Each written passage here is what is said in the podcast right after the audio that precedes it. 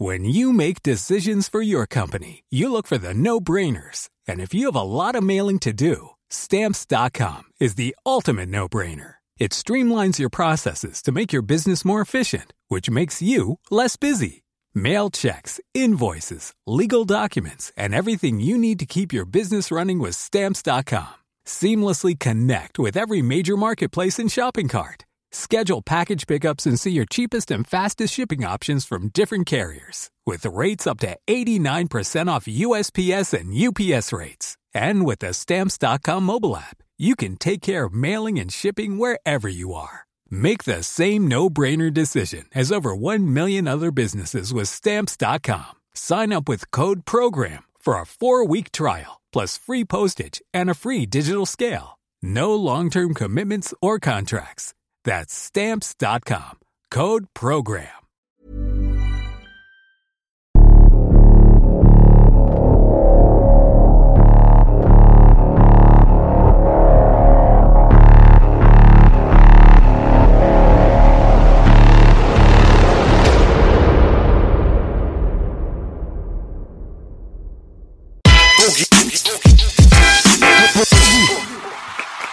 Oh, auf Sendung!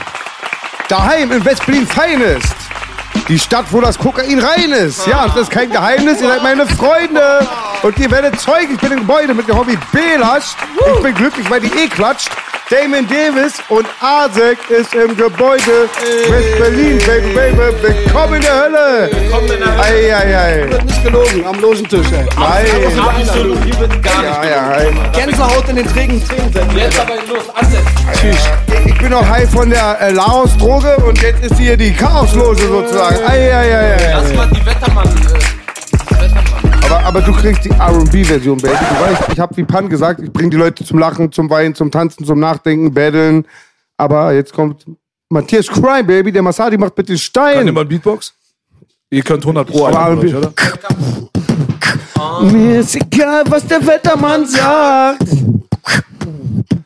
Ich bin mit euch und es ist ein guter Tag. Scheiß drauf, ich bin kein R&B-Sänger. Ich bin ein gottverdammter Langguter Gangbanger. Und mir scheißegal, was der Wettermann sagt. Wir holen aus zum nächsten Schlag. Yeah, baby. Das war ein geiler Beatbox. Die Stimme, also die Luft, also beides. Boogie und Boogie und Broken Corner Beat, Boogie und Boogie und Boogie Corner. Fuck that, I'm Es erinnert mich an die schöne, die schöne Hommage von Playboy, dem Bruder, der mir den geilsten Verse gab mit Boogie aus dem Ostblock. ja. Und ihr man. wi- Fix, Antenne kommen alle helfen, bitte. und ich möchte euch alle sagen, Bela, ich möchte sagen, Asek und Damien, passt auf, was ihr sagt, Kinder, wir sind ja schließlich in Langwitz. in der Enklave. Ja, stimmt. Hey, Kameradenweg. Yes, Baby, wir sind im Gebäude, Baby. Einladung, Damon Digga. Davis, den ich zum letzten Mal gesehen habe bei dem großartigen Matthias Crime Video. Exactly. Kein Kombi, Kombi, kein Kombi, Kombi. Ja, du hast die Sound gesehen, Baby. Wir dürfen nicht Total. zu viel verraten. Copy, Paste. Ich kenne die Major Labels. Die Kombi, kopieren- Paste. Die kopieren jedes Wort, was ich mache. Und aber du hast was da. Und Onkel B war der Steven Spielberg aus dem Ghetto. Wir haben in den ersten Teil schon des Videos gedreht. Da können wir später gerne viel verraten. Apropos viel verraten. Vier, vier Leute können ein Geheimnis bewahren, wenn drei sterben. Aber es ist kein Geheimnis, du bist der lustigste Dude. Wir haben jetzt zusammen bei, bei Para, wir sind King, hatten wir eine Rolle. Da habe ich mich mal nicht selber gespielt. Ich habe ein, ey Bruder, ich habe schon jede Scheiße gemacht. Ich musste, ich musste die Frauen dazu zwingen, keinen Oralverkehr mit mir zu haben. Und da mache ich es ja umgekehrt. Ich hatte noch nie, also ganz kurz mal, um euch aufzufrischen, bei der Rolle spiele ich so von, ich bin sein Partner, sein Schläger. Er ist so der Pate, also, weil das ist. Ich hab's noch nicht gesehen, deswegen. Hast du vier Blogs gesehen, lieber Asek? Nur Pat. Auch nicht komplett, nur ein bisschen. Also pass auf, das ist äh, so unter, es ist die ist vier Blocks, Fortsetzung, eine andere Rolle. Ich sage immer wie He-Man und She-Ra. Und er spielt den gleichen Typ. Er war ja der, der Seki hilft, das ganze J-Jo zu verticken. Und ähm, er ist wieder im Game, der gleiche Typ. Er hat am Drehort improvisiert, weil keiner ist so lustig. Das wollte ich auch sagen bei dem Video. Hast du, glaube ich, bei der Videoszene auch eine, eine Voice-Szene. Also da läuft kein Beat, weil du es so gut gemacht hast. Und das Geile war aber, ich musste echt Schauspielern, weil das war voll schwer, ihr dann ins Gesicht zu hauen. Das ist jetzt schon, ey Bruder,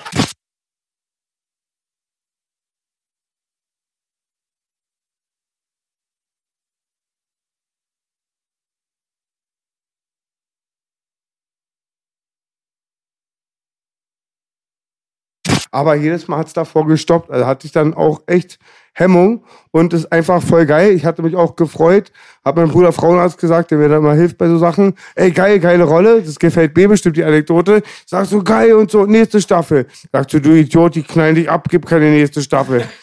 Ah, voll, richtig rasiert, der lustigste Typ am Improvisieren.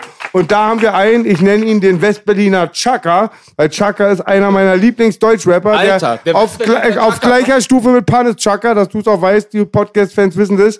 Also Asek, was du ablieferst mal, Riesenrespekt. Und ich bin frei vom Substanzen heute, außer keep it on the hush hush, don't talk too much. Und das fällt mir sehr schwer.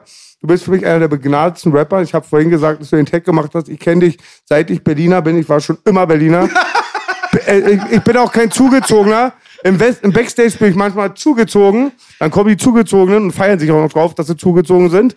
Und ähm, du bist ja auch schon seit den Ende 80er, Anfang 90er ein Graffiti-Writer. Ich habe damals immer deine Texte gesehen, viel am Hansaplatz. Genau, Gibt's Anfang auch- 90er, ja. Anfang 90er. Oh Gott, sonst wäre ich ein Dinosaurier. Genau, der ASEC-Text und für mich bist du einfach, du hast schon einfach damals richtig krass rasiert. Es gibt Lieder, die ich habe wenig, also im Vergleich zu Ami-Rap, habe ich wenigstens Deutsch-Rap-Favorites. Ja, und ähm, Neid und Verrat und einfach. Äh, Das ist ja viel später. ja, ja, immer, immer, du hast immer rasiert. Du und musst heute mein Morgen. Album, ich habe Ihnen gesagt, du hast mein Album bestimmt immer noch nicht gehört. Nein. Und du hast mich gerade vor 15 Minuten gefragt, wann kommt denn dein Album Ja. raus? Erklär Hat es er ihm, gesagt, erklär es ihm. Ja, die, die hat es eklig, die Frage gewesen, war. Wir machen aber die Reaction. Das habe ich gerade gesagt, die Frage war eklig, muss ich mir entschuldigen. Das ist wie wenn meine Frau fragt, ist Wir das schon werden drin? gemeinsam das hören und danach. Ja, den kennt ihr, das ist ja kein Witz. Und wir machen das. Ich habe das einmal bei mir selber gemacht. Nein, jetzt nicht wie ihr denkt. Ich mache es oft an mir selber, aber ich habe mal eine Reaction gemacht für meine Biografie eines Dealers-Album, ein großartiges Album von mir und Onkel Belasch, also mein so Solo-Album, das er produziert hat. Mit Superfunk. Superfunk, genau. Mit Superfunk und sehr geil. Da habe ich auch eine Reaction gemacht und wir haben eh vor zwei Jahren mit dem Bruder Da- Davut ein TV Straßen-Interview gemacht. Genau. Ich denke mir jetzt nächste Woche noch mal ein TV Straßen-Interview mit Boogies überlastet, aber du musst zum Kameradenweg kommen, wir müssen reden. Direkt. Und du kommst auf Das kannst du als Drohung verstehen. Wer das Bas Sultan Hengst Interview gesehen hat, der weiß, warum ich das gerade ei, sage. da, da, Das wird heute Abend noch nochmal. nicht gesehen, aber- Ja, das kann ich auch gleich was zu sagen. Dann machen wir eine Listening-Session und sehr geil. Und Onkel B hat's gesagt, im Internet steht schon so, nur Belas kontrolliert diesen Psychopathen. Ich- und da muss ich aber. Nicht mal. Und ich muss jetzt aber auch mal, Jungs, es ist kein Disrespekt Ja. an Ruth, kein Disrespekt an Vis-a-vis. Visa, Visa, Visa. Oh, Arsekol Pariser. Nein, ich mag die alle. Aber ich bin wirklich sehr Straße und deswegen bin ich auch erst vor einigen Jahren wieder neu ins Game gekommen. Und es ist, ich bin da richtig ehrlich und reflektiere, es hat nichts mit irgendeiner weißen Droge, mit irgendeiner Droge zu tun. Nur damit, dass ich dann doch immer denke, ich gebe mich positiv. Wir sind nicht welche, Onkel B und ich, dieser mächtige Rapper, ich habe gerade den gestochen, ich übernehme und fick den. Das kannst du nicht bringen. Es war einer dieser Tage. Es war echt eklige Baustellen. Auch unangenehme Baustellen, wo andere resigniert hätten. Ich bin aber Profi. Dann kam Fabio noch zwei Stunden zu früh. Wir haben das vorgeschoben. Und dann habe ich mich einfach mal, wie beim berühmten Marvin Game Interview, so selbst ähm, eingestellt, medizinmäßig, habe dann mich voll totgebufft. Bela würde sagen, Sprachzentrum, goodbye. Ja, und so ist es entstanden. Und dann, ihr seht ja voll positiv, aber dann denke ich auch, also alle Punkte, wo ich drauf achte, auch oft vom B mich auch noch getriezt hat, darauf mehr zu achten. So seitdem gewinne ich, seit ich drauf achte. dann dachte ich auch, das ist lustig. Arzt ist sehr traurig. Er sagt, er begrüßt es, dass online, offline gestellt wurde. Aber er sagt, es ist richtig großer Atzenfaktor. Aber am nächsten Tag gab es ein Bild. Da war ähm, Fabio bei Roos und da stand, ach krass, Fabio kann ja auch sprechen. Wir gehen in die Werbeunterbrechung, Digga. Was für eine Laudatio, ein Triumph der Unfassbar, Rhetorik, ja, genau. Unglaublich, Genau, jetzt und, darf, und das Interview kommt jetzt die Tage nochmal neu online. Wie neu online. Also nochmal gedreht. Dreht ihr ein neues Interview oder kommt das gleiche nochmal? Nein, nein. Nein, nein, nein, wir drehen ein neues Interview. Ja, Gott sei Dank. Gott sei Dank. Okay, das kommt dann retrospektiv Hoffnung. irgendwann später nochmal raus, also aus der goldenen Kramkiste sozusagen, als Bootleg. Genau. Ja, geil. ja klar. Nachsynchronisiert. Das ist geil, aber das wäre super, ey. das ist richtig gut. Äh, äh, Ich sag's immer wieder, das, manchmal muss man sich wiederholen, auch als Künstler. Das Beste ist, es gibt so ein ganz altes, kultiges Interview mit meinem geliebten Partner Onkel B. Ganz alte Zeit, so die Ghetto-Poetenzeit. Und da sind wir so, und das ist ja alles hier die Radioversion. Was Gewaltwitze angeht, das wissen aber auch alle, wissen die ja das letztlich nicht verleugnen. Ja. Müssen meine Feinde selbst sagen, aber hat einer einen geilen Spruch gemacht. Äh, Die haben den Körper vertauscht. Der Kanake spricht kein, kein perfektes Deutsch. Der Deutsche artikuliert sich wie ein Drittklässler. Oh mein Gott, Applaus. So, also, Ja. Du bist am Feier, Alter. Digga. Jetzt hast du original jetzt, glaube ey. ich, zehn Minuten lang durchgelabert und die Gäste kamen nicht einmal zu Wort. Aber das war, ich hab's mir, ich hab's mir gerne gegeben und die auch, glaub ich. Ja. Großartig, Er ist sowieso, davor hat er einen Tod schon gequatscht. Ja, vorher ging's ja schon ab, ey, voll krass. Er hat den Wettermann Intus, Digga. What the fuck? Ja, Den Wettermann als R&B-Version, ne? Das kommt dabei raus. Bitte nie wieder erfragen, Alter. Wer, wer hatte die Idee? Er hatte die Idee. Er hat's performt, er hatte die Idee und er hat's erklärt. Ja, und er hat selbst kritisiert. Aber noch. das ist, das ist Real Talk, Bruder. ja, so läuft das ab. Ungefiltert, Echt, ungestoppt. echt sprech. Echt sprech. Wahrhaftig. Für wahr. Besser als Rechtssprech. Ja. Okay, Bruder. Ähm, jetzt äh, kommen wir mal ganz kurz zu den Gästen, wenn du nichts dagegen hast. Nein, nein. Zugabe. Einen habe ich noch. Wisst ihr, also meine Tante hat. Frag die mal was. Frag die mal was. Was? Boogie, sag mal. Was, Boogie? Es ist wie bei meinem Mathelehrer früher, der kam aus dem Osten und der war so ein, so ein Fluchti-Ossi. Ja? Ein Fluchti. Ja, ja. Fugitive on the Der hat, auch, der hat wirklich alles Mögliche probiert. Der hat auch immer ganz stolz erzählt. Grüße an Herr Pole, falls es dich noch gibt da draußen. Hat, Ja, Pole. Herr Pole hat auch mal gerne geballert. Direkt am ersten Tag hat er eine Stelle gegeben. Warte, So, warte, als Fluchti. An dieser Stelle Als Grüße Fluchti. an den Polen, weil wir haben auch einen Polen-Pole. Stimmt, dein Polen kenne ich auch, aber B erzähl, ich liebe Bs Geschichten aus seiner Jugend. Nee, nee, worauf ich hinaus wollte war, wenn du mit Herr Pole, der nicht nur unser Klassenlehrer war, sondern auch Mathelehrer, mit seiner geilen Bosshose immer geflext hat, so, Ah, hat schon geflext. und ehemaliger Amateurboxer, ähm, hat sich Tunnel gegraben, hat versucht, mit dem Flugzeug aus, irgendwie ins Meer zu springen und er, er hat alles probiert und hat es geschafft. Er hat es geschafft. Irgendwann hat er es geschafft. Ich weiß nicht mehr mit welchem Move, aber er hat es geschafft. Und jedes Mal, wenn wir keinen Bock gehabt haben auf Mathe, haben wir gesagt, Herr Pole, wie war denn das damals nochmal im Ja, Osten? das geil. Und dann ging's los, Bruder. Okay. Deswegen, wenn ihr, wenn ihr noch eine Frage an Boogie habt, Ich muss aber auch, weil die Leute lieben das ja eins geheim, auch wenn sie pöbeln. Ich habe noch eine ganz geile Anekdote. Wir hatten den Herrn Betz. Herr, Herr Betz. Herr, ich muss dir erzählen, Herr, Herr Betz sah immer ein bisschen ungepflegt aus, hatte eine Frau aus Thailand. Hat er, welches Fach hat er Ähm? Chemie. Okay. Und der war einfach gestrickt. Wir waren in der Integrationsklasse, war es der volle, das war nicht der volle Blumenstrauß, das war der Fleurup-Container. Und Herr Betz konnten wir, bei Herrn Betz, wir haben ja alle immer LSD genommen in der Klasse und bla bla bla, tausend zum Tanzen genommen, sag ich jetzt mal so. Und dann immer Herr Betz, bei so Versuchen, so mit Chemie, wir konnten ihn zweimal nötigen, dass das Klassenzimmer abgebrannt hat. Jetzt mal noch mehr, Herr Betz. Herr Betz hat Bestätigung gebraucht und du konntest ihn so pushen, ja, Herr Betz und so. Und Herr Betz war auch der Einzige, der halt Konsum und so immer legalisiert hat. Der wusste auch schon Bescheid. Der war am Start und wir haben ihn auch immer, wie B den genötigt hat, so, haben dann manchmal das Klassenzimmer abgebrannt. Schön mit Bromwasser kam er dann hin und Carbonexid und so und zur Redoxreaktion hatte dann irgendwelche krassen Napalm-Brände er abgesetzt. ja. so, ja. als wenn du irgendwas verstehst, Digga. Redox-Reaktion. Was, was für eine Reaktion? Redox-Reaktion. Mal, Da- woher, kommt, woher kommt dieses ganze sprudelnde Wissen aus deinem Kopf? Keine Ahnung, Digga? weiß Was ich nicht genau. Das- Bist du damals auch in so einem Zaubertrank Ich glaube schon, ich glaube schon. Ich habe viel Hörspiele gehört, muss ich ehrlich sagen. Ey. Sag mal das Wort Hörspiel. Sag mal, sag mal wie du das sagst. Geht nicht. Hörspiel. Also Belasch, du, du bist ja ein bisschen mehr, Belasch, du bist ja mehr in der Filmmatrix drin. Ich denke mir schon. Er hat übernommen wieder, merkst du? Nein, ich wollte nur mal die Homie Prompts. was gefragt. Warte, warte, noch einmal, einmal, noch einmal. ein- Hörspiel. Belasch, den haben sie improvisieren lassen. Der hatte kein Drehbuch. Du hattest auch, wir hatten alle kein Drehbuch gehabt, ey. Ja, um eine Alte in die Nase zu brechen, brauche ich ja kein Drehbuch. Das ist Alter. Routine. Alter. Da ist was dran. Der Typ, Alter. Du bist schlagfertig ohne Ende, Alter. Aua, Chi. Ähm, viel äh, Hörspiele hören. Das kann ich dazu nur sagen. Ey. Die ganze Zeit im Osten gab es eine große Dynastie von Hörspielen, Amiga, Letaria und so. Gab sehr gute, auch tschechische gute Märchen, Tschech Hurwinek und das Bebel. Digga, Hurwinek, super gut. Und das haben wir als Kinder halt viel gehört. Gab keinen Fernseher so. Und mein Vater ist Dolmetscher übrigens. Der hat dann so ein kleines Diktiergerät gehabt und hat die ganze Zeit. Aber so richtig deutsch. Deshalb ist die Konversation zwischen zwei Eckpunkten genau in diesem Winkel wichtig für die. Lass mal die Sendung heute nehmen, Belasch und die Therapiebedürftigen. Ich glaube, dass wir auch eine krasse Parallele haben, so in dieser Freundschaft, die ihr beide auch habt und die Asek und ich auch haben. So, das ist ziemlich witzig. Ich glaube, du bist der. Einzige am Tisch, der von einer Freundschaft spricht. freundlich verfeindet. Nein, mein Brüderlich Bruder. verfeindet, ja. Ja, das ist Aber deswegen bist du auch ein guter Freestyler wahrscheinlich. Ich weiß nicht, ja. Kann sein. Ich weiß, ich glaube, jeder ist ein guter Freestyler in seinem Rhythmus, den er hat. Weil es gibt immer so eine, es gab ja diese Kurse in der Schule. Er hat doch keinen. Wie geht's bei ihm denn?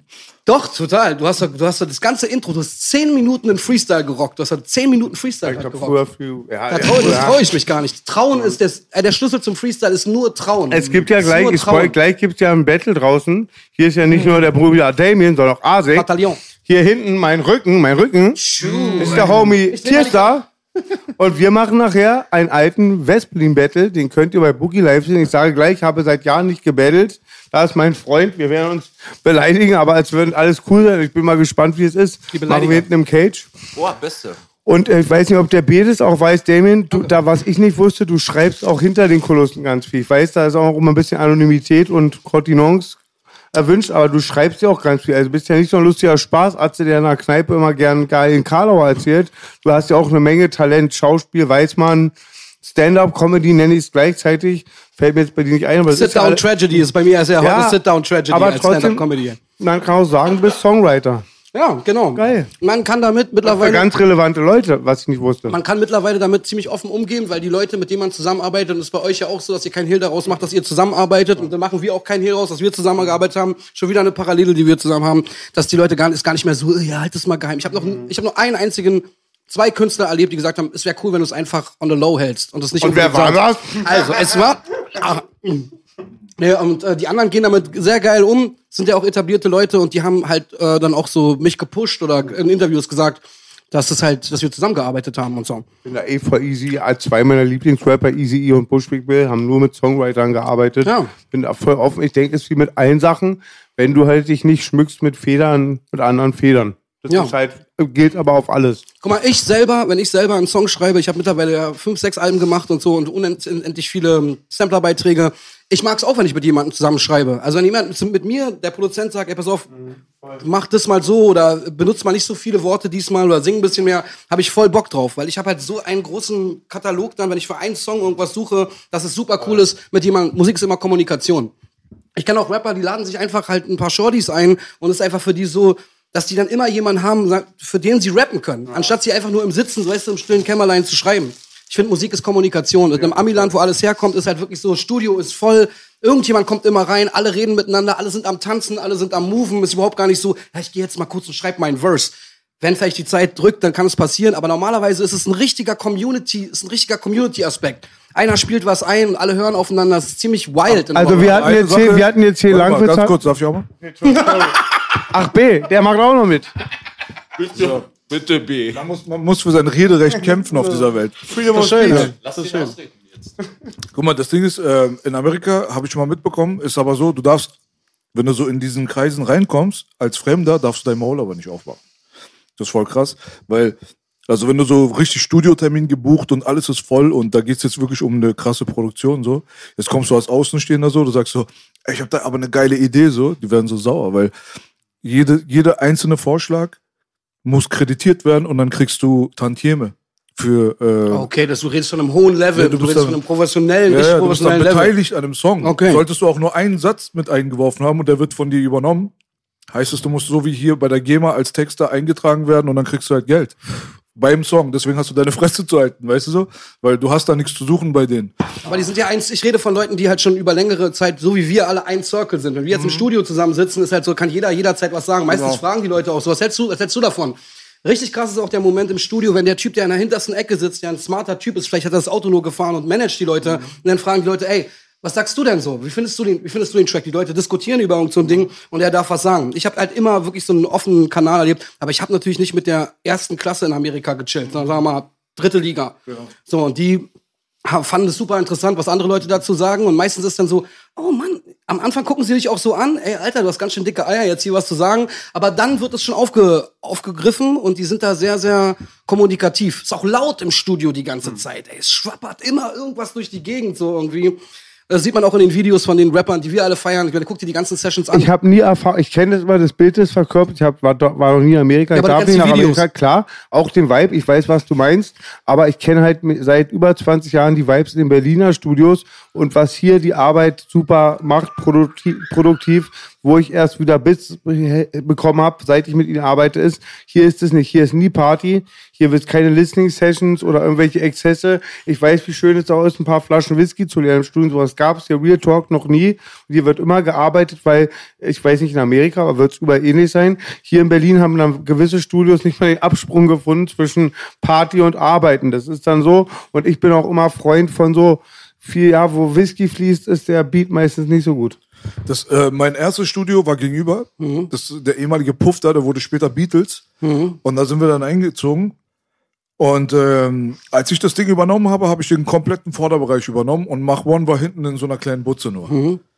Aber eigentlich hat 75 Prozent des Dings war so mein Bereich. Und ich hatte auch meine kleine Ecke. Äh, Xbox 360 war gerade neu rausgekommen und so. Und kein Spaß. Die Hood war alles, die waren immer bei mir. Alle. Von morgens bis abends, ja. Und davor auch schon, noch bevor ich hierher gekommen bin, war immer so Hood, Hood-mäßig alles. Wir waren auch immer so Herdentiere. Und äh, während gearbeitet wurde auf der einen Seite, war der Nebenraum voll und alle haben Spaß gehabt und gemacht und getan. Irgendwann merkst du, du arbeitest nicht mehr.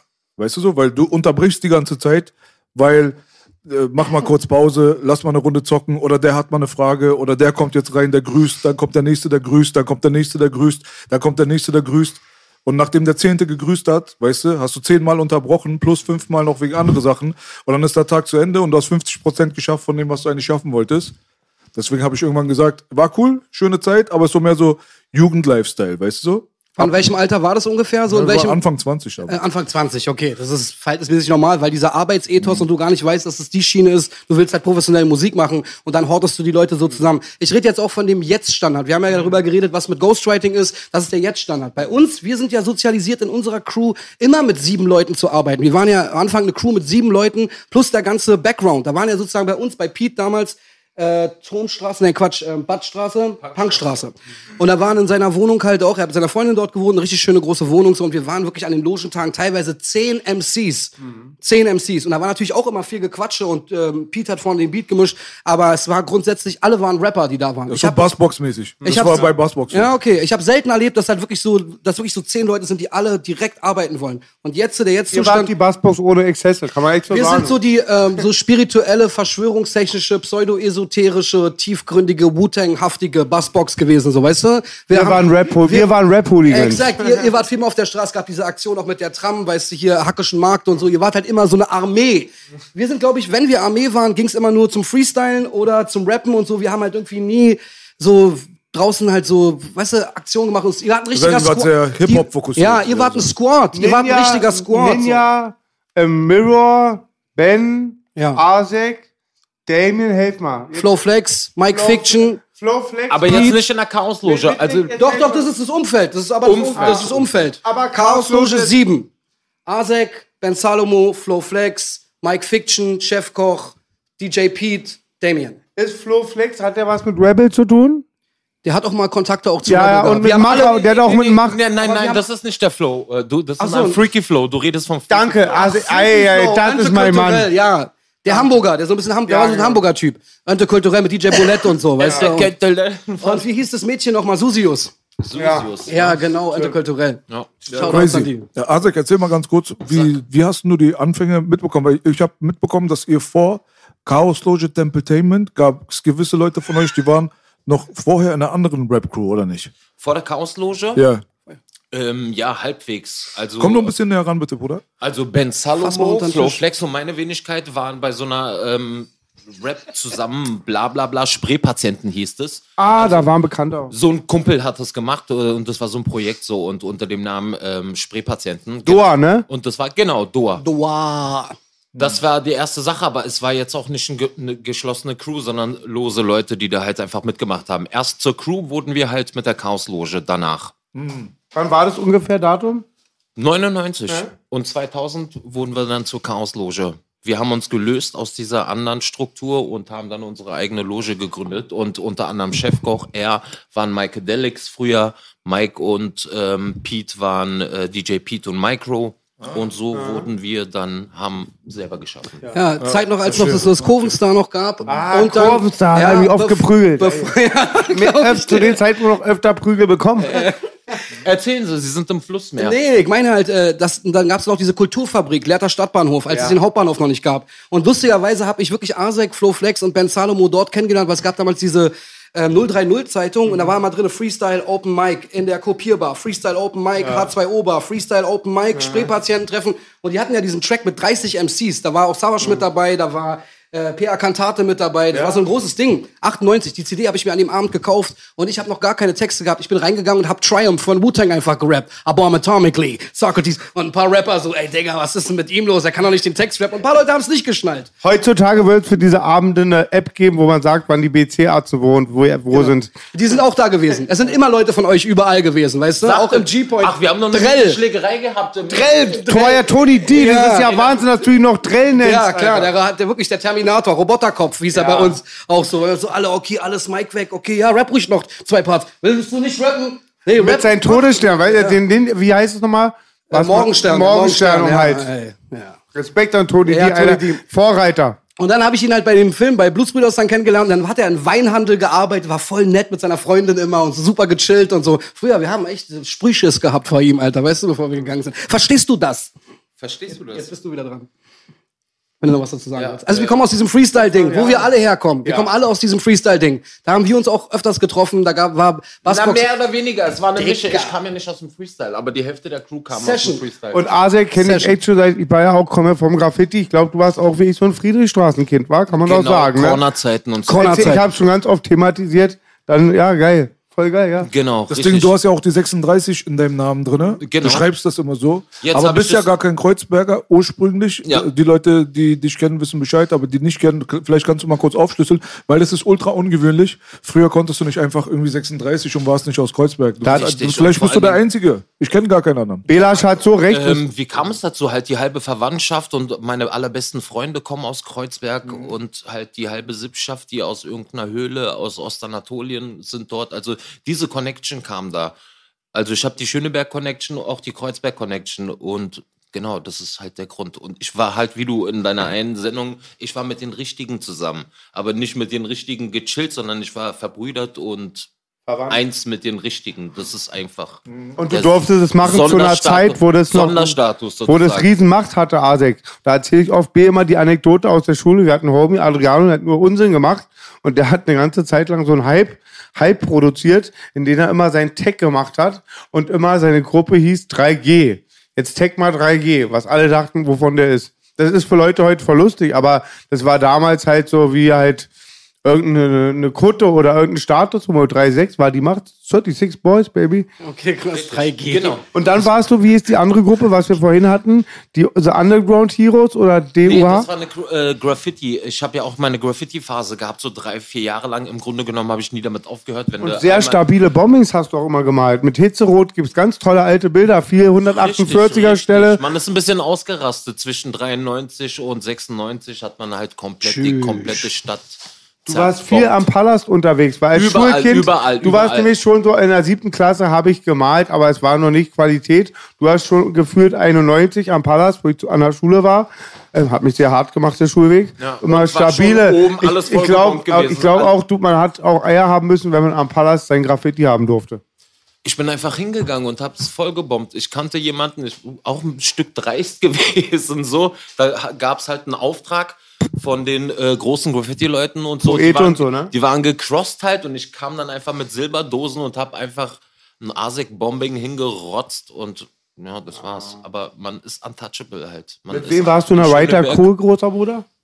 TUH. Äh, Wer, wer, wer wird, nenn mal, nenn mal Namen. East war, Case war drin, so, aber das war so eine locker flockige. Wir haben halt hier und dort ein bisschen rumgebombt und so. Das Da war jetzt schließt auch sich der Kreis. East waren voll meine Vorbilder. UTS waren es. Genau. An, UTS United, Top-Mann. Phosphor, Grüße an Ismail. Götter, Götter. Ja. Und du hast doch mit Checker zusammen äh, gemalt und du hast doch mit, mit äh, Savage zusammen gemalt. Und mit Mel, nee, oder? nee, nee, Hat er nee, nicht nee, auch gemalt nee. zu der mit Zeit? Mel, auch? Mel mit ist eine Mel, ja. Freundin, die ich seit 20 Jahren kenne, so. Ja. so. Ja, Ja, ja. aber das war genau die Graffiti-Zeit auch so. wo wir Savas alle- hat auch gemalt. Wir waren ganz weit Ja, ja, von klar. Rap entfernt Aber gewesen. die kannten sich ja schon vor dem ganzen Rap-Ding, bevor das richtig Zehn losging, Jahre war davor. aber schon eher, waren die ja schon Homies so gewesen. Ja, Ja, wo er Fight the COP gerappt hat auf Englisch äh, mit Jux, Rasmus. Und, als er Jux noch war. ja, ja, Ihr wart äh, von Anfang an mit dabei auf jeden Fall in diesem ganzen Dschungel. So. Das ist, äh, direkt Direkt, Nauni in Ja. Ritze-Zeit, die zweite Generation, 36 Juniors.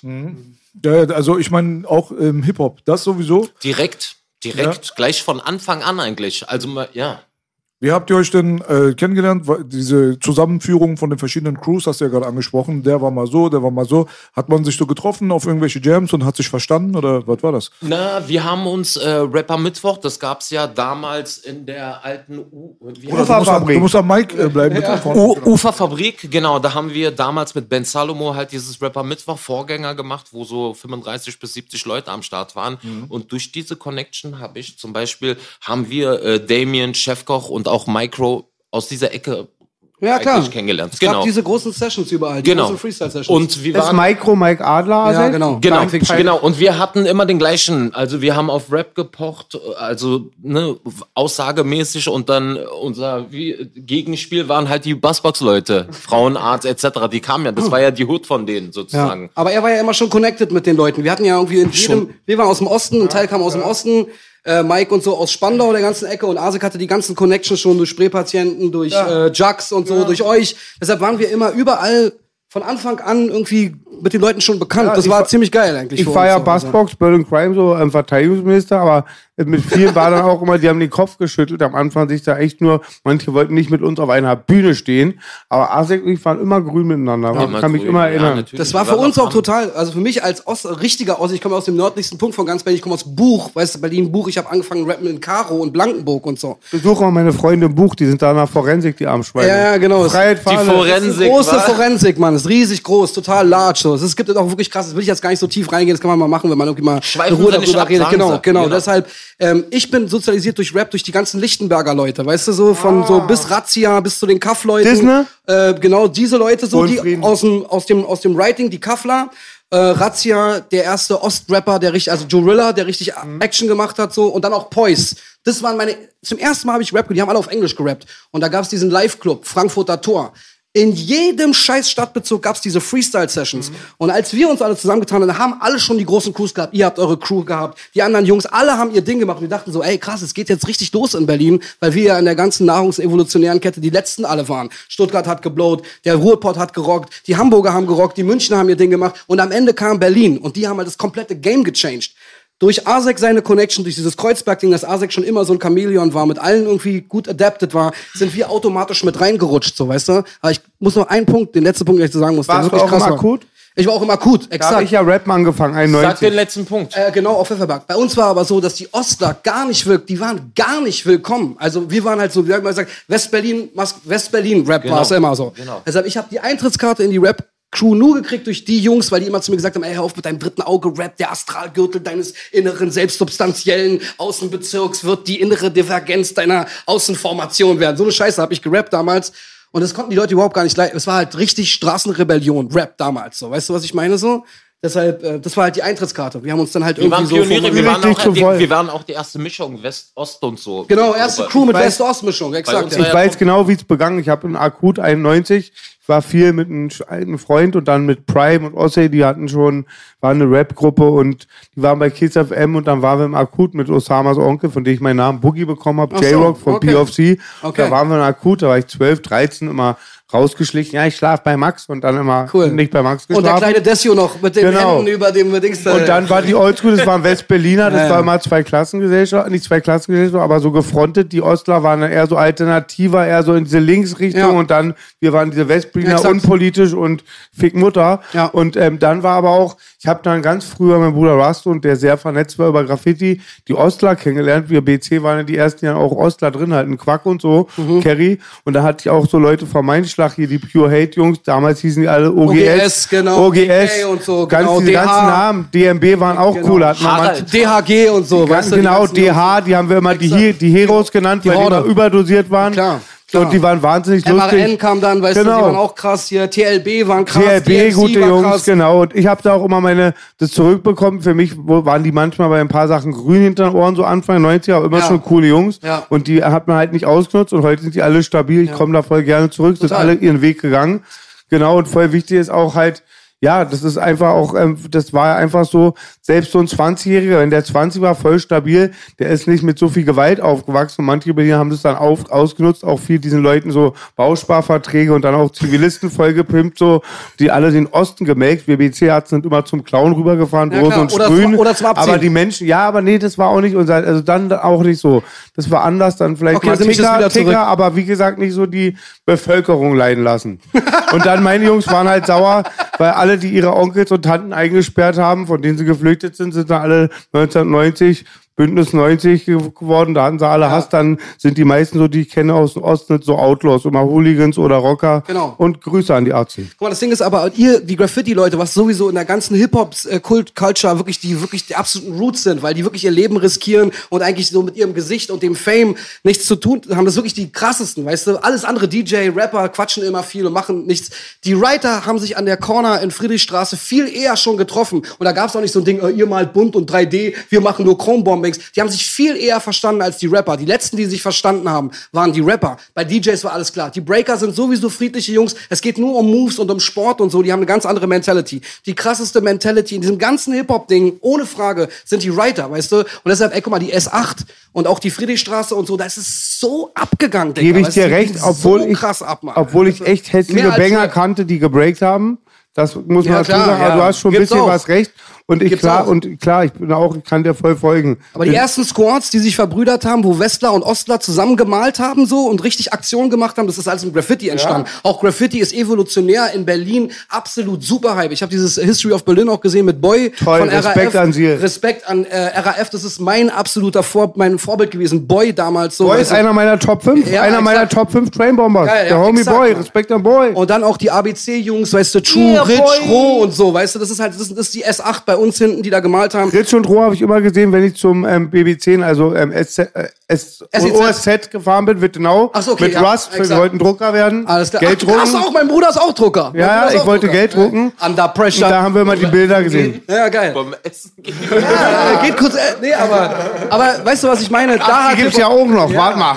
Lass uns gleich switchen, aber ich will nur mal kurz sagen und auch mal Respekt an diese ganzen Pioniere geben, die jetzt auch alle, wenn ich so eine Boy-Story höre, ist für mich halt so, wow, Alter, stimmt, bei mir hat Hip-Hop nämlich angefangen, bevor die Mucke kam. Es ging ums Writing, weil das hat das Stadtbild so krass verändert und auch diese Corner an der Friedrichstraße und auch die ganzen Aktionen. Okay, S-Bahn-Surfen, weißt du noch, wie es 90 war? Mit S-Bahn-Surfen, da wurden alle Sitze auseinander geruppt und so. Das ist nochmal eine ganz andere Letztens Geschichte. thematisiert. S-Bahn surfen bei irgendeinem Podcast richtig Genau. ein kleines Kapitel. Diggi, es gibt jetzt so krass geile Graffiti-Videos, auch wo so über Drone-Operator drin sind. Die springen dann halt von der oben, von der U3 dann runter ins Wasser. Ich weiß jetzt nicht, welches Video es ist. Schande über mein Haupt. Ich weiß es nicht, aber Jerome hat auf jeden Fall d- das Material dazu. die One-Up-Leute sind wie, wie BC-Writer, nur mit Kameras. Ja, ja, ja.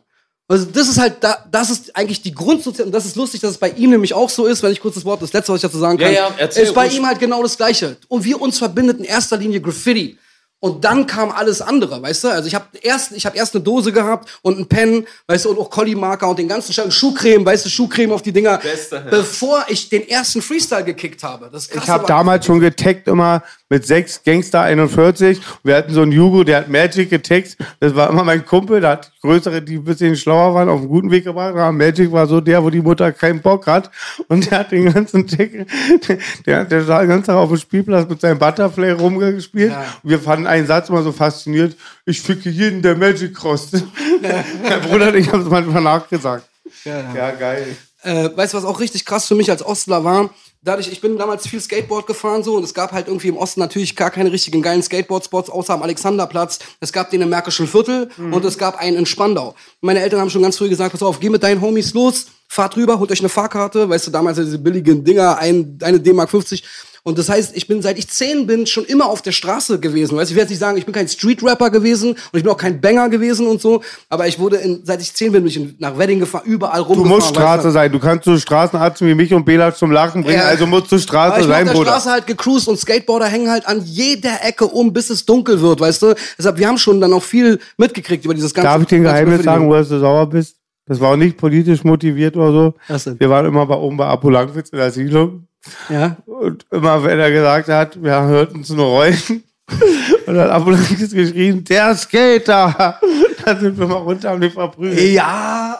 Den einen, den aber einen. den einen. Den einen, Ich okay. bin auch Skater Okay, gefahren. ja. Ich habe, ey, Okay, nur den den, einen. einen. Nur das war immer so eine Jugendgeschichte. Ja.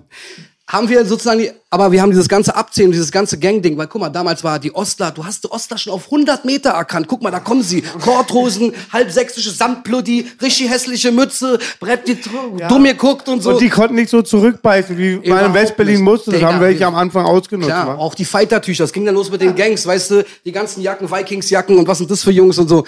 Ich sag dir, ich wurde von 1990 bis 1995 bestimmt 14 Mal abgezogen. Aber nie, aber nie was Großes. Sondern immer, die haben dann gemerkt, ach, okay, der Typ quatscht wie ein Wasserfall, halt mal jetzt die Fresse und so. Und dann haben sie mir halt so 10 Euro mitgenommen. Und am Ende haben sie sogar, haben wir sogar gelacht miteinander. Also es war nie so super dangerous shit so, aber als die Mauer gefallen ist, und ich hoffe, es wird eine Serie darüber geben, wie das in Berlin abgelaufen ist. Westler und Ost, das ist der beste Stoff überhaupt, weißt du? Einmal waren wir irgendwo in Hochschulhausen, da sind ja. so ein paar, kommen zum Abziehen. Ja, dann kommt so welche Belasch. Doch, die sahen alle aus wie du, geht so voll dünn so. Und die hatten alle rote Sachen an. und sagen, sie sind Platz. Das ist krass.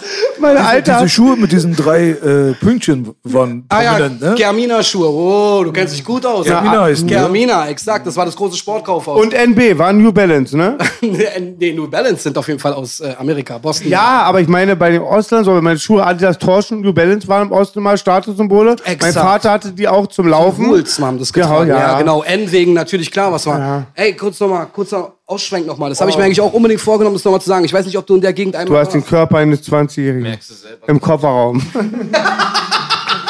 du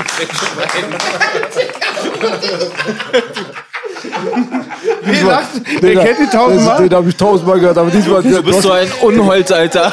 Du hast ihm so eine Steilvorlage gegeben gerade, Digga. Was hast du dann gemacht, Alter? Alter, Alter. Oh Gott, Alter. Ja. ja, das war mal krass.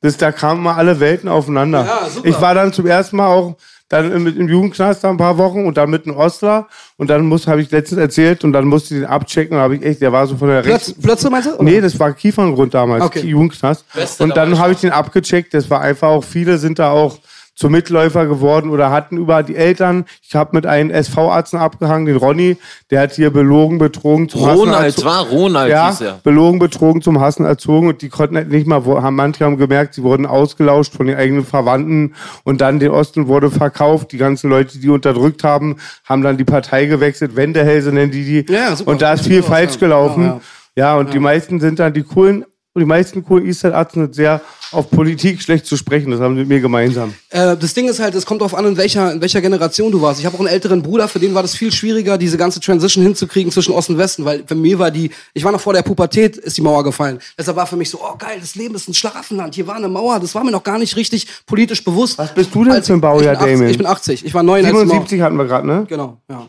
Und das war super krass, weil dann war so, oh, super krass. Ich bin deshalb auch so optimistisch aufgewachsen, weil ich gedacht habe, oh, alles ist möglich. Meine Eltern, wir sind alle zu den Demos gegangen. Einer meiner Freunde wollte über Ungarn flüchten. Mein Cousin ist über Ungarn geflüchtet. So. Und wir, wir saßen am Tisch, kurz bevor die Mauer aufgegangen ist, Böse Brücke, bin ich zum ersten Mal über die Grenze du gegangen. Du warst davor, vor 88 warst du für die, bei den Demos dabei. Ja, klar, Ach, total. Krass. Meine Eltern, also 89. Also hat es doch nicht David Hasselhoff gemacht, sondern ihr habt es gemacht. ich will's nur mal wissen. Man, man, man weiß es nicht. I'm looking so long. Echt krass. Der Knight Rider und der ganze Shit. Aber das ist halt ein epischer, deshalb sind wir auch gerade so hängen geblieben auf der Scheiße, weil es ist doch so geil, dass so eine kleine Stadt mit so viel geilen Stadtbezirken das schafft, in so einem, den eisernen Vorhang zu brechen. Und wir sind sozusagen exemplarisch in Berlin die kleine Insel des eisernen Vorhangs. Und deshalb sind diese Geschichten, könnten wir jetzt drei Stunden über die Geschichten reden, weil es hat keine andere Kultur miterlebt. Das New York war nicht geteilt. Weißt du, was ich meine? Das ist mein Intro für mein nächstes Album. Als die Mauer noch nicht stand, waren wir eine kleine Insel. Ja. Machst du Beef mit West-Berlin, da lutscht mein dicken weißen Pinsel. Achso, der Pinsel. Ja, das war eben ein Intro. Genau. Ja, ich ich glaube, Bela und ich haben auf jedem Boogie-Album einen Berlin-Track. Ja, genau. Und das ist halt echt so, deshalb, da bin ich echt dem, also dem Schicksal und der Geschichte so krass dankbar, dass ich als junger, unverbrauchter, äh, unverbrauchtes Kind diesen optimistischen Moment miterlebt habe und dann diesen ganzen Einfluss von Hip-Hop und Malen, Skaten und Mucke großartig, weißt du? Das ist halt so, deshalb sind wir wahrscheinlich auch so, im Endeffekt reden wir so viel über Politik, unterhalten uns auch krass viel über Politik, wenn wir keinen Scheiß labern, weil wir diese Freiheit so krass als Berliner, so krass nah miterlebt haben. Die Leute in Baden-Württemberg oder so, Liebe an alle, es gibt überall auch aufgeklärte Leute, aber die haben, waren nicht so nah an der Grenze, weißt du, oder Leute, die geflüchtet sind, die haben ganz anderes, einen ganz anderen Bezug zur Freiheit und so, weißt du, die Leute, die immer in ihrem Dorf waren, da können sie ja auch nichts für, weißt du, aber wir haben ja erlebt, wie die Polizisten am Tag davor noch gesagt haben, du kommst hier nicht durch, es ist äh, Abschnittsbevollmächtigter 358 und deshalb ist hier der Grenzzoll und du könnt gleich wieder zurücktabern. Und dann ein Tag. Tapern, hat's jetzt ausgegraben. Habe ich ausgegraben, genau. Aber dann haben wir gesagt, das kann so nicht. mach mal bitte weiter. Das kann so nicht weitergehen, weil wir haben auf jeden Fall das Recht, frei, Reisefreiheit fordern wir. Und wir glauben, dass das Zentralkomitee und Schalk Golodkowski sich doch einigen könnten, die Grenze doch wenigstens ab und zu zu öffnen fürs normale Volk.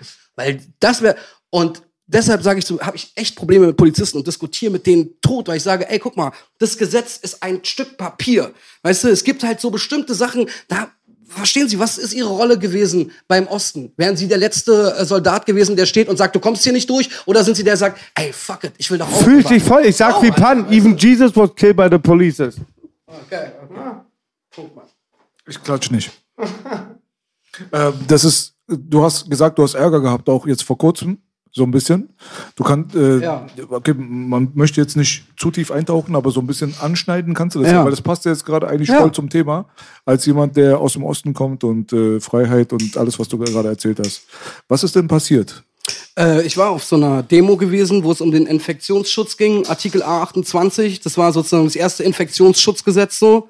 Und ähm, auf der Demo habe ich lustigerweise genau das gesagt, was ich gerade halt hier angesprochen habe. Auf dieser Demo, es war halt so ein Interview, Asek war halt mit dabei. Ich will mal kurz aufzählen, wer dabei war. Ein Afrikaner war dabei, ein Kurde war dabei, ein Asiate war dabei, ein Belgier war dabei und ein Pole und ein Eine Deutscher. Romnia war auch Ja, dabei. und genau, exakt. Und deine Frau war auch mit dabei, exakt. Also wir waren wirklich, es ist eine super krasse internationale Mischung. Und äh, der Tscheche war dabei. Serge, Warte, warte, eine Serge Romney. Ah, Eine Romney. Romney. Okay, eine Romney war mit dabei. Ich hoffe für die Quote auch ein Scheidungskind. Ich denke auf jeden Fall schon. So, so, so oberflächlich sind wir gar nicht ge geblieben. und auf jeden Fall, äh, ja, und wir haben uns dann alle getroffen, so lustigerweise, und ähm, haben uns diese Demo angeguckt. Und ähm, dann kam dieser Typ und meinte so, er wollte ein Interview machen. Ich so, ja, klar, warum nicht? Und er meinte, sag erst mal deinen Namen. Ich so, what, Alter? Ich stehe da nicht auf eine Demo und sag jetzt als erstes meinen Namen, ey. Nee, ich möchte gerne einfach, ich will gerne was sagen, aber ich will jetzt nicht meinen Namen sagen. Wo sind wir denn hier? Egal, Interview läuft. Ich habe mir nichts dabei gedacht. So, das Interview kommt raus und äh, dann hat, äh, ich weiß nicht, ob ich den Namen, den Namen eigentlich sagen? Wie, macht, wie macht man das denn? Macht man den? Ich sage einfach den Namen. Juri Sternburg hat so einen Twitter-Account, hat dann geschrieben, Damien ist auf einer Querdenker-Demo. Und hat er geschrieben, so, oh, krass, hätte er nicht eine Sonnenbrille aufgesetzt und sich irgendwie verstellt, weil ich wusste, was für ein Shitstorm du kriegst, wenn du auf irgendeiner Demo unterwegs bist. So, hat drüber geschrieben, Querdenker-Demo, Damien Davis. Das haben 17.000 Leute gesehen, die haben angefangen, mir Morddrohungen zu schicken, die haben mir angefangen, Bilder zu schicken, äh, impf dich zu Tode, du Spast und so, wir wissen, wo du wohnst, äh, du warst schon mal auf den Mahnwachen damals gewesen, äh, du bist auch so ein KenFM-Gucker und so, das habe ich gesehen, du hast KenFM geliked und so. Welche Mahnwachen bitte? Äh, die waren schon weit aus, bevor Corona, es Corona, Corona gab. Und zwar am Brandenburger Tor gab es so eine Mahnwache in der Zeit.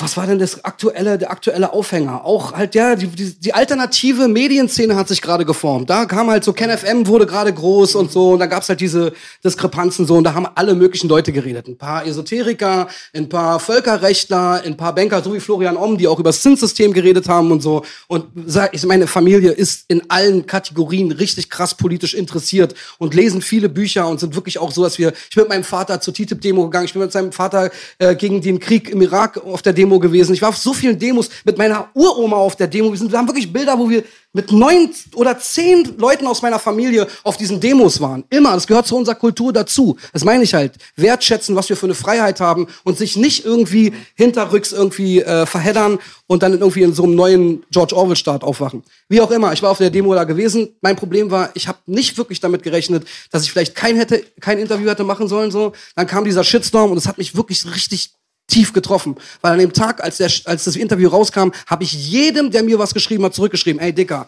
pass auf, ich sag, schick dir zehn Fragen. Dann habe ich geschrieben, ey, pass auf, komm, wir gehen live, ich habe zu Juri geschrieben, komm, wir gehen live auf Instagram. Lass uns doch einfach quatschen. Du kommst aus der Writer-Szene, ich komme aus der... Was ist denn das für ein Denunziantentum? Warum redest du mit mir nicht darüber? Und er dann so, pff, Dicker, weil du einfach verrückt bist, weil ihr alle verrückt seid, weil ihr alle euch mit Nazis gleich macht. Das ist natürlich Oh. Godwin's Law, sofort die Nazi-Keule. Immer. Und dann auch andere Rapper, Fat Tony hat geschrieben, so oh, mit so Smileys, ich kann Rooftops nie wieder hören. Dann gab's diesen anderen Wer ist Rapper. der Fat Tony? Ich kenne Ja, auch Fat an- Joe und Tony D und Tony der Asi. Ja, er ist auch ein, ich, wir sind auch befreundet, wir haben früher auch zusammen gequatscht und gelacht und so. Ganz normal, weißt du, ich bin noch nie auf die Idee gekommen, irgendjemand wegen seiner politischen Überzeugung, weißt du, irgendwie jetzt Dicker, zu und das ist ein Virus. Du könntest die abstrakteste Meinung haben, du bist aber trotzdem mein Kumpel Damien. Das ist doch kein Keil zwischen Menschen. Voll. Und dann halt, weißt du, auch so die Bilder und den, die sozialen Kontakte, die ich habe. Man, Ich habe äh, Willkommensklassen mitbetreut in der KMA, weißt du, ich habe so viel Scheiß, so viel Zeug gemacht und habe auch nie gepostet. Guck mal hier, ich habe das und das gespendet, weil es für mich nie ein Ding war. Ich habe eine schwarze Freundin auch, dann ist das passiert. Ich habe mit Sam telefoniert und meinte so, ey Diggi, Alter, weißt du, was mir passiert ist? Die sagen mir tatsächlich in E-Mails, dass ich ein Faschist bin. Und ich denke, das kann nicht wahr. Er so, dick, haben wir erstmal gelacht. Danach haben sie mich auch immer aufgezogen, mich immer voll verarscht. Da guck mal, der Nazi-Rapper Aber kommt. es ist heute- Ey, heute die- meine, Zeit, meine Homies, weißt du, meine, meine Homies. Ich habe auch mit Tierstar darüber gesprochen, meinte so, was soll ich machen? Und die meinten so, ach, hör auf mit diesem ganzen Rechtfertigen. Du brauchst dich nicht rechtfertigen. Dein Leben steht für sich. Du musst da jetzt durch. Lass es abkühlen. Lass es irgendwie kühlen und so. Aber ich, Digga, ich weiß, guck mal, ich rede viel. Ich bin ein krass emotionaler Typ. Ich habe auch dunkle Seiten, bin cholerisch und so, weißt du, es zittert die Hand schnell und so. Ist doch klar, dass ein das fickt. Ich habe niemals, ich bin ein Rapper. Wenn mir jemand anfängt zu sagen, Digga, du musst deine Fresse halten, du darfst dort nicht hingehen, das macht mich irre, weil ich lebe nur dafür, Musik zu machen und zu quatschen, ey. Weißt du, was anderes kann ich auch nicht. weißt du, was das? Wort ist sowas Böses und es ist so affig, Alter. Und es ist auch wie, früher haben sie gesagt, eine Hexe, heute kriegst du immer diese Pauke auch. Ja. Ich kannte auch, ich glaube, Bea hat es auch angesprochen, auch ganz viel friedliche Leute, die auf diese Demos gegangen sind. Es ist da echt, das ist, das ist, das ist ein ganz schlimmes Schindluder, wie schnell die das, wenn du das sagst, bist du ein Nazi. Ja. Oder auch den Humor. bist, Guck mal den bist, Humor an, als, als, als, als eben Andrew ankam und ich meinte, Andrew ist mein Freund, ich war immer mit den Brüdern, die alle Farben hatten, da sah ich, ey, Andrew, äh, äh, Asek, warst du im Solarium? Wir lachen alle. Ja, dann hört es irgendein Typ aus München in irgendeiner Loge, nicht in einer Chaosloge, und dann gibt er die Pauke dafür. Und das ist mal ganz pervers. Und bei diesen Demos, das waren wirklich Leute, die haben einfach mal ähm, so viel mit ähm, Nazi-Ideologien zu tun, wie ähm, ich eigentlich mit Abstinenz. Also es war so Nonsens. Und dann den Leuten die Pauke zu geben. Ja? Was ist denn deine Meinung dazu? Bist du überhaupt selber so politisch oder irgendwas? Er war ja auch mit, Mann. Ah, du warst da mit dabei. mit, Mann. Ich stand neben Mitgehangen, dir, Mann, mitgefahren. Ja, viel Mann. Spaß, Bruder. Wie die Ritter. Und die war auch dabei. Mit der Gypsy-Gruppe. Ich war hinter der Kamera. Ich war hinter der Kamera. Er hat halt Interview gegeben mit dem Typen und ich war dahinter und habe ihn verwurstelt in meiner Insta-Story. Was meine Meinung ist, eigentlich ist sie ziemlich konform mit seiner Außer das Meinung. Mike, du musst dem Mike das geben. Ziemlich konform mit seiner Meinung. Ich kann mich jetzt auch nicht so artikulieren oder so, aber. Nee, musst du nicht, aber du hast keinen Shitstorm bekommen, wahrscheinlich, weil du nicht äh, vordergründig Nee, nee, nee. warst. Ich war, ah, ich, du hast auch Shitstorms gekriegt, weil du Sachen gepostet hast teilweise. wenn ich ja. Sachen gepostet habe oder so, aber da, ich bin da, wie, also ich weiß das ab. Es prallt an dir ab, so mehr, weißt du, ne? prallt an mir ab, sozusagen. Guck mal, ich sag dir auch der Unterschied, wenn ich kurz nochmal, es tut mir wirklich leid für die Leute, die sagen, oh, okay, jetzt Damien ist wieder on fire und labert alle Leute zu und so. Ja, okay. Kennt ihr von Ich mir, muss aber noch, von mir. Ich muss aber noch einen Punkt dazu sagen, weißt du? Weil das Ding ist halt so, meine Arbeit ist nur damit beschäftigt, dass ich mit anderen Leuten eine Kooperation eingehe, mit denen zusammen drehe, mit denen zusammen Musik mache und die alle halt super krass ängstlich sind in dieser Pandemiezeit, die Gott sei Dank jetzt ja ein bisschen abebbt, so, ja. Die sind alle super, das hast du auch gemerkt bei diesem alles dicht machen. Die haben alle mega die Hosen voll. Die wollen nichts machen. Ich sag auch, es gibt ein paar große Stars in Deutschland, die hätten Rollen gekriegt in bestimmten Serien, die wurden nicht genommen, weil sie sich nur ansatzweise zu einer bestimmten Theorie geäußert haben und bestimmte Sachen, bestimmte Keywords gesagt haben. Dieses Framing in unserer Gesellschaft, wenn ihr das Framing nochmal nachvollziehen wollt, guckt Rainer Mausfeld bei KenFM. Das ist großartig, dieser Typ, der dieses Framing nochmal erklärt, wo alle Leute in eine Kiste gepackt werden. So. Das Problem ist, ich habe nicht nur den sozialen Druck gekriegt von diesen Leuten, die einen jagen, sondern ich habe auch wirklich krasse Probleme in meiner Arbeit gekriegt, so, dass die mir gesagt haben, Dicker, was ist denn da passiert? Ich habe gehört das und das. Das heißt, ich musste richtig, ich musste gegen meine Überzeugung und ich habe wirklich nichts verfassungsfeindliches gesagt. Ich habe nichts irgendwie mit irgendwelchen Antisemiten, nichts damit zu tun, weißt du, nicht mal ansatzweise. Und musste rumrennen und eine Wunde klaffen, für die ich nichts konnte sozusagen, ja, nur wegen dieser Gleichmacher-Theorie sozusagen. Und dann habe ich Leuten auch geschrieben, hey Digga, guck mal, das Ding ist, ich habe gerade deine Instagram-Seite, die Leute, die mir geschrieben haben, ich habe deine Instagram-Seite mir angeguckt. Digga, du stehst mit Coca-Cola da, du stehst in Fußballstadien so, weißt du, wir machen alle kaputt und ihr fickt euch irgendwelche Ultra-Scheiße, die die da posten und werfen dann mir vor, der, dass ich halt irgendwie ein Rechtsradikaler bin. Weißt du, was ich meine? Also Und dann haben sie gesagt, nee, mit dir diskutiere ich darüber gar nicht. Über Politik brauchen wir gar nicht diskutieren. Du bist ein Gleichmacher, du machst dich mit den Nazis gleich. Und was ich im Fußballstadion mache, wo Leute rassistisch beleidigt werden, wo Leute sich gegenseitig nach dem Fußballspiel, weil der andere einen anderen Verein mag, sich fast totprügeln und abstechen, nee, das hat damit gar nichts zu tun. Ich will damit nur mal sagen, wie irre das war. Ich bin voll in der Zwickmühle. Deshalb haben Leute zu mir gesagt, halt einfach die Klappe, lass es aus, lass es auslaufen, du kannst dagegen nichts tun, mach lieber kein Statement. Und andere Leute haben mich angekackt, weil ich kein Statement gemacht habe. Und die meisten haben mir einfach geschrieben, ha, Dicker, lass dich impfen, du Spasti. Lass dich einfach nur impfen, du bist einfach ein richtiges Stück Scheiße. So. Was, ist, was meinst du denn mit, äh, dass die dich gejagt haben? Also gab es da wirklich körperliche Übergriffe? Nee, Gott sei Dank nicht. Ey, Gott sei Dank nicht. Gott sei Dank nicht. Aber ich glaube, ich weiß, du weißt, wie das Internet ist. Es gibt so eine gewisse sichere Distanz, wo Leute dann einfach anfangen, Sachen zu schreiben und so Psychospiele miteinander zu spielen. Und mir ist ja grundsätzlich klar, dass ich safe bin und dass es auch Leute gibt, die für mich einstehen und mir helfen, wenn es sowas, wenn es soweit kommen würde und so. Mir geht's Just einfach nur Close your eyes, I'll be there. Voll. Vielen Dank dafür. Warte kurz, kurz mal. Ey. Und äh, mir geht's ja auch darum, dass ich halt meine Überzeugung oder diese, diese Kanäle, die wir haben, die so Social Media Kanäle, dass ich halt so 90 Mal überlege, ob ich überhaupt noch was poste. Also, dass meine Seite auch auf äh, privat gestellt und ich hatte davor eine Facebook-Seite mhm. und da waren immer mal Sachen von KenFM drin. Stimmt, da waren das Sachen. hatte B bemerkt gerade, du bist nicht offiziell Exakt. bei Insta. da war Gansa mit drin und so, weißt du. Ich weiß auch nicht, was an Gansa verwerflich sein soll. Ich weiß nicht, was an, an wie Mausfeld. Digga, das sind Koryphäen, weißt du, und Leute, die sich wirklich rhetorisch gut auskennen, die inhaltlich wirklich sehr präzise arbeiten, Wissenschaftler, die ihr Leben dafür gelassen haben, 60 Jahre in der Uni zu sitzen und all dieses System zu analysieren und so. Und all diese Leute, wenn ich die kann man halt nicht, die konnte ich danach nicht mehr posten. Plus, ich konnte einfach nicht ins Interview gehen, ohne mir davor zu denken, Digga, scheiße, was sagst du, wenn sie dich darauf ansprechen?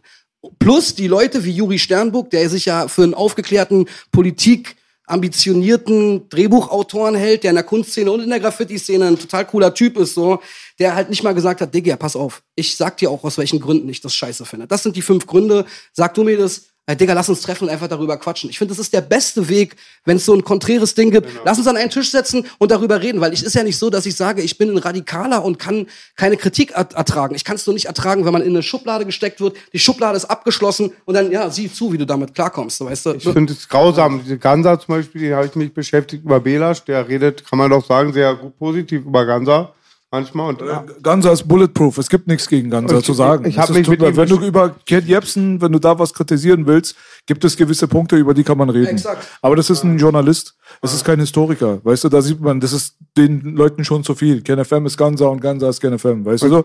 Und wenn du Jebsen kritisieren willst, gibt er dir Punkte vor. Gansa gibt dir keine. Es gibt halt so gewisse Sachen, die kannst du aus dem historischen Kontext, wenn ein anderer auch ein Historiker ist und der ist jetzt an der Universität und hat einen anderen Ansatz, der kann sagen, so wie Gansa an die Sache rangeht, so würde ich nicht rangehen. Das ist das höchste der Gefühle. Das Höchste. Und wenn so ein Mensch diffamiert wird, dann können wir alle auch diffamiert werden. Das ist halt einfach bei wenn es bei ihm klappt, klappt es bei jedem. Alter. Schön gesagt, schön gesagt. Und ganz kurz nochmal, ich ziehe ja. da voll Parallelen, deswegen habe ich auch ausnahmsweise nicht unterbrochen. Ich fühle dich da voll und das hat alles meine Meinung wieder also, ähm, bestätigt. Und ich hatte da auch ein grausames Erlebnis, ja, als es noch mit MTV lief, hatte ich auch in einem Podcast, wo Desu und Sido hier waren. Da ging es um bestimmte Themen und dann hätte ich meinen Job verloren. Nur die hatten die erste Staffel schon erfolgreich abgedreht. Es ging um die zweite. Da musste ich ein Statement machen bei mir bei Facebook ja, habe mich dann dann äh, für, also habe das gemacht. Am Nachhinein denke ich, warum habe ich mich von Antisemitismus distanziert, weil es auch so Nonsens ist, ja, und das, da ziehe ich Parallelen. Also ja. Äh, es gab nicht ein paar bestimmte Themen, sondern es gab einfach nur Ben Salomo das Thema. Mehr gab's nicht. Und das kann man jetzt auch einfach mal auf den Punkt bringen. Beim Sido Podcast habe ich einfach meine Historie mit Ben Salomo den Leuten ja. näher gebracht, weil Sido mich darauf angesprochen hat. Ich hatte eigentlich gar kein Interesse darüber zu reden, weil ich wusste, dass äh, Tierstar demnächst sowieso bei mir sitzt und dann mhm. werden wir sowieso drüber reden. Aber jetzt, wenn Sido mich fragt, dann erzähle ich ihm, was passiert Klar. ist. Und dann habe ich halt meine Sicht der Dinge wiedergegeben und habe mein Instagram-Video äh, das ich vorher gepostet hatte, was alles sehr, sehr gründlich aufgeschlüsselt. Megafon, meinst du Megafon? Nee, nee, ich hatte auf Instagram einfach drauf losgelabert. Ah, okay. Das habe ich auch in den Sido-Podcast reingeschnitten, damit ich nicht alles nochmal erklären muss. Mhm. Und daraufhin hat er halt äh, quasi eine durch die Blumendrohung bekommen, dass er seinen MTV-Job verliert. Ach so, weil Und, du dich... Weil ja, er hatte damit nicht mal was zu tun. Er hat irgendwie Scheiße erzählt, von wegen Sudetendeutsche waren doch auch mal irgendwie benachteiligt. Mhm. Und das war schon too much. Ganz ehrlich, ich kenne mich mit, den, mit der Historie der Sudetendeutschen bis heute nicht aus. Ich weiß nicht mal, was er da gelabert hat. Ich kann's da musst du, guck mal, da musst du mal so überlegen, ne? Ich weiß nicht heute, was er damals gelabert hat. Verstehst du, was ich meine? Mhm. Aber ich weiß, dass die ihn dafür irgendwie ficken wollten. Und er steht doch für sich. Was er gesagt hat, ist doch seine Sache. Ich bin nicht er. Er ist auch nicht ich. Er muss doch gar nicht gerade stehen für die Sachen, die ich labere. Ja, für die seid Aber ihr jetzt- ein Kon- Konglomerat und Genau. eine Firma. Aber und ein Gansa ist auch und Ken Jebsen und Ken Jebsen ist auch Gansa. Weißt du, was ich Das meine? war ja auch damals so, bei, als der 11. September-Anschlag war. Da dachte der normale Atze, auch ganz viele, der fast schon Otto-Normalverbraucher, dass die ganze arabische Welt eine Pampe ist. Ähnlich wie ich als Kind dachte, alle Rocker sind Familie und alle Kumpels. Und was ich auch gesagt habe, ist, ich habe einfach nur gesagt, weil ich immer noch finde, dass es niemals für Rassen und Völker oder Religion Sensibilisierung geben darf. Ja, das braucht man jetzt nicht aufzurollen. Das Ding ist halt nur, was du gesagt hast, ist ähm, lustig, weil Juri Sternburg war bei Boogie Nights zu Gast. Ich weiß, ja. und Hat mich so, er hat mich sogar dort gegrüßt. Da war alles cool. Er hat sogar gesagt, ey, Shoutouts an Damian Davis, weil er über deutsche Filme geredet hat. Verstehst du? Ja, Also ja. es gibt keine Vorgeschichte. Und sowas Ich ist dann der Grund dafür, immer. warum man sich gegenseitig dann äh, Leute aufeinander hetzt, Ja. weil in dem Augenblick, wenn du öffentlich was tust, ist immer was anderes, als wenn man privat sagt, ey, guck mal, Digga, wir kennen uns, so und so und so, ja? Wie bei diesem Vogel PTK, der damals halt öffentlich auf meiner Seite angefangen hat, Scheiße zu quatschen, so, obwohl der vor, kurz vorher bei mir gesessen hat. Ja. Weißt du, wir haben den hier eingeladen, der ist ein Fan von mir, der hat jedes Album von mir gekauft, Alter. Jesus. Weißt Jesus du? Jesus danach auch. Wenn man, man muss sich auch gar nicht gut kennen. PTK habe ich nicht persö- persönlich gekannt und Jesus erst recht nicht. Weißt du so? Also so PTK von Hallo und Tschüss und mein Nachbar, mit dem ich aufgewachsen Mhm. bin, im selben Haus, ist ein sehr guter Freund von denen. Unsere Eltern kennen sich und so. Weißt du so? Da musst du dir mal überlegen. Wenn du ein Problem hast, ja, so, du weißt doch, wie wir aufgewachsen sind. Anscheinend bist du nicht von unserem Schlag. Ansonsten hättest du das Handy in die Hand genommen, hättest du eine Privatmessage geschrieben und dann könnte man sich im besten Fall vielleicht mal darüber unterhalten. Vielleicht würde ich mich mit dir treffen. Wir können, sind doch hier aus Kreuzberg, wir sind aus einem Bezirk. Da kann man mal drüber reden, ist doch kein Problem. In dem Augenblick, wenn du öffentlich was machst, heißt es, du willst Leute hetzen. Das heißt, auch wenn du Leute nicht hetzen willst, musst du aber davon ausgehen, dass durch diesen Kommentar Leute auf die Idee kommen werden, diese Person dann anzugreifen Ja. oder mit ihm irgendwelche Diskussionen, irgendeinen Schwachsinn zu starten. Ja. Und die wollen mir erzählen, dass sie nicht intelligent genug sind dafür, um das vorher zu wissen. Also ist es dann doch so irgendwo schon so ein bisschen Absicht. Und was ich nicht mag bei dieser ganzen Nummer, muss ich dir ganz ehrlich sagen, weil ich diese Fraktionen kenne und ich habe eigentlich auch nichts gegen die. Aber die sind feige Socken. Weißt du, weil, warum hetzt ihr nicht gegen mich? Ich hatte doch keine Jebsen hier am Tisch. So, du, du bist vielleicht Sympathisant. Aber ich habe ihn eingeladen und war dreimal zu Gast. Ja. Warum kommen die nicht zu mir und geben mir Morddrohungen? Weißt du warum? Weil ich denen die Fresse einschlagen werde. Das ist der Grund. Und das Gleiche machen die nicht bei ihm, weil sie ganz genau wissen, der flippt irgendwann aus, Alter, mit seiner Axt und seinem Badelatsch und seinem Gewichtshebergürtel steht er auf einmal voll auf Tasch vor deiner Haustür am nachher. Was ich nicht mag bei diesen Leuten, ist, dass die sich aussuchen, gegen wen sie dann auf einmal voll die Fitner starten und gegen wen nicht, weil sie sich nicht trauen bei dem einen und bei den anderen. Wenn du wirklich überzeugt bist und in den Krieg ziehen willst, Krieg, zieh in den Krieg gegen jeden. Ja. Das heißt, 400 Leute, die vor KenFM dann auf einmal stehen, Antifa und den aus der Stadt verjagen. Weißt du, was ich meine? Das ist ja alles Warum passiert. steht ihr nicht vom Bandidos-Chapter? Ja, Toll genau. gesagt, Partner. Das Wo ist das, wo seid ihr da? klar, total. Das, Das total ist das, was ich immer sage, Freunde. Ich sage immer, ich hasse auf der Straße das immer, wenn bestimmte Leute den Fehler machen, wenn die zusammengeschlagen, der, gleich, der gleiche macht das, ganz oben in der Hierarchie, der darf das. Und dann auch immer an der, ich komme von der Tür, an der Tür immer, es ist ähnlich wie in der Politik, wie bei Ländern, die, kommen, die Warum? Embargos, ganz kurz, die Embargos bekommen und so, mit Atommächten. Ab dem Moment, wenn du eine Atommacht bist, darfst du alles machen. Ja, Jeder scheiß drauf. An der Tür ha- gilt für jeden das Recht, man begrabt keine Frauen. Warum? Die Tür, die, die Regeln ändern sich, wenn einer gepackt ist und eine Knarre hat. Wer Warum hat's stehen genau die nicht bestätigt? vor den äh, Banditos-Chapter oder bei den Hells Angels? Das ist es, weißt du?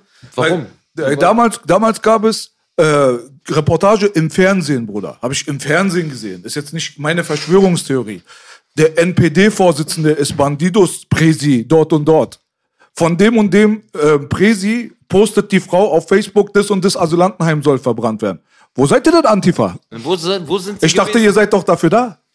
Das ist es so, weißt du so, wenn du deinen Job richtig machen willst, dann kämpfst du an jeder Front, oder? Aber wenn du dir aussuchst, ah, der ist schwach, auf den kann ich gehen, der ist aber stärker als ich, Auf den halt ich meine Fresse. einhacken, genau. Bruder, da kann doch keiner mehr Respekt vor dir haben, Alter. Auf Ganz ehrlich mal. Deswegen, Alter, weißt du, mein Schlussding dazu ist gut, dass du es mal angesprochen hast, weil das hätte ich gerne mal, wäre ich gerne mal losgeworden, sowieso. Und bei dir macht das jetzt voll viel Sinn.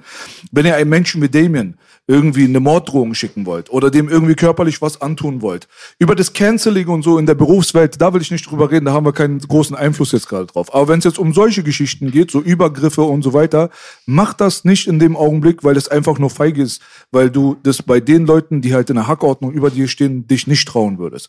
Und das ist halt Bullshit, weißt du so? Von oben nach unten treten kann jeder, ist einfach.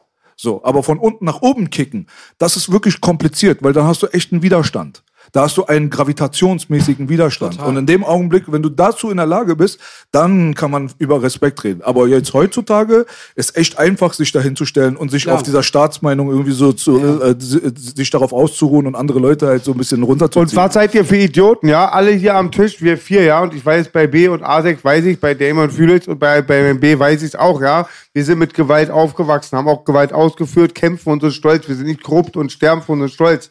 Aber ganz wichtig auch ist, wir wissen auch die Folgen von Gewalt. Deswegen habe ich hier einen Toni, das kommt zurück wie der Zeiger der Uhr.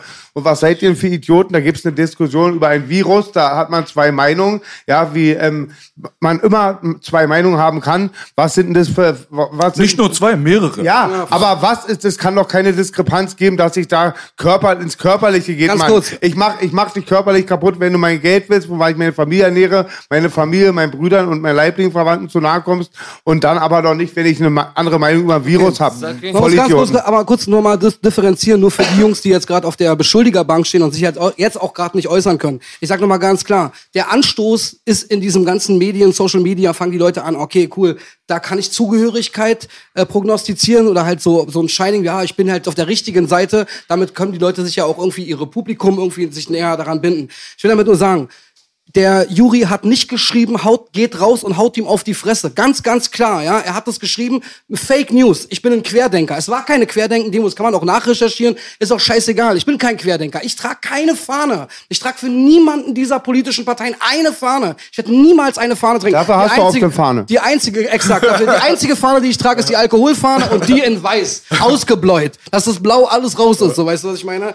Ich will, also das Ding ist halt so, ich nehme das halt, natürlich ist es nicht schön, wenn man so eine Drohung kriegt und so. Mir geht's einzig und allein, wenn PTK dir was schreibt oder wenn Juri mir was schreibt, ist danach so, können sie auch gerne machen. Die können auch gerne ein bisschen für Wirbel sorgen, für Wirbel in Amerika. Aber dann sollen sie zurückkommen und sagen, ey, pass auf, Digga, dann lass uns einen, lass uns auf Insta live gehen und mal einfach diskutieren. Weil ich glaube, du bist auch halt so ein Typ, ich kann mich dann auch zusammenreißen und sagen, okay, dann bereite ich mich halt vor, lass einfach darüber diskutieren. Und es gibt auch bestimmt ein paar Sachen in unserer Meinung, obwohl wir wirklich intensiv da forschen, wo man auch sagen kann, ja klar, kann man anders sehen. Ich glaube, da bist du auch bereit zu, weißt du? Ich finde halt, das Schlimme ist, wenn die Leute einen dann allein lassen und sagen, "Tz, guck mal, der Ja, haben sie bei B damals gemacht. Er hat ja die Leute aufgerufen, sich dann der Sache zu stellen. Haben ja keiner. Und, äh, genau, das kann ich mir auch gut vorstellen, weil die Leute halt grundsätzlich bei dir sagen werden, okay, ey, Digga, ich habe eigentlich weiß ich schon in meinem Herzen, ich habe gar keine Chance. Aber um dir irgend deine Schwäche ist dann, um dir irgendwie weh zu tun, sagen sie halt, ja geil, das genau, das regt ihn auf, geil. Ich liebe es. Das ist halt dieser Sadomaso-Film, den alle Menschen, diese psychische Anomalie, die alle Menschen haben, ist dann so geil. Ich kann ja bei dem Titan Belasch trotzdem irgendwas auslösen. Und ich habe mir heute auch Empathie angeguckt. Da hast du auch viel darüber geredet, über dieses Aggressionsmanagement, Anger-Management. Wie haben Leute dich damals getriggert? Wie ist deine Sozialisierung entstanden und so, weißt du? Und ich glaube, da sind die Leute richtig scharf drauf. Und bei mir ist es ähnlich so, dass sie sagen, geil, guck mal, der kann jetzt so viel labern, wie er will, aber eigentlich wissen wir, was er an die Fresse halten soll. Und das, lass ihn das einen Monat, aber ich finde, nach einem Monat und auch durch diese Sendung wäre es halt echt cool, wenn wir uns sogar mal an den Tisch setzen würden und Juri ist hier und PTK ist hier und wir reden einfach darüber. Ich scheiß auf die, die brauchen sich hier nicht hinzusetzen. Also. Juri nicht, aber ich meine, okay. von meiner Seite aus, die Leute, die gegen mich Scheiße erzählt haben, also die können sich, Alter, so hart verpissen, weil die sind mir ja vorher schon am Arsch vorbeigegangen. Wenn ich mich mit jemandem hier hinsetze und sage, ey, weißt du was, da gab's was, weil voll viele Leute schreiben das lustigerweise, sprecht euch doch mal aus mit einem Jesus oder so. Ja. Bruder, der Typ geht mir so am Arsch vorbei. Er ist mir vorher am Arsch vorbeigegangen. Jetzt im Nachhinein geht er mir noch mehr am Arsch vorbei. Ich habe gar kein Interesse, Okay. überhaupt mich mit dem zu unterhalten. Ich sehe auch überhaupt gar keinen Sinn dahinter. Okay. Der eine Weißt du, will so, mit das Ding ist halt so, wenn du, ja. wenn du zum Beispiel ein Mensch bist, mit dem ich irgendwie aufgewachsen bin oder vor dem ich irgendwie menschlichen Respekt habe. Ich schaue zu dir hoch oder bewundere irgendwas von dir oder so. Und dann kommen wir in diesen Konflikt oder es kennen uns einfach oder du bist der Cousin von meinem besten Freund. Dann setze ich mich mit dir hin und dann versuchen wir Sachen zu klären. Aber ich sage dir auch persönlich, meine Meinung muss nicht so sein wie ich. Ich verschwende deine Energie nicht mit Leuten, die ganze Zeit die Energieparasiten sind. Ja. Weißt du, noch mehr denen, Alter, so diese Energie von dir zu geben, indem du noch mehr mit denen redest und noch mehr diskutierst. In dem Augenblick, wenn er dir scheißegal ist und du hast mit ihm nichts zu tun gehabt und wirst auch mit ihm nichts zu tun haben, scheiß einfach auf den Bruder. Aber das Ding ist halt einfach nur, was ich meine ist, dieses körperliche und dieses Gewaltpotenzial, wenn das irgendwie reingebracht wird in die Diskussion, dann ist halt einfach komplett zu Ende. Dann reden wir über eine andere Kategorie. Ja, klar, dann ist dieses Chapter zu Ende, dieses Chapter fängt an. Und dieses Chapter hier muss nicht zu Ende gehen. Du musst nicht meine Meinung teilen, ich muss nicht deine, er muss nicht deine, du musst nicht seine.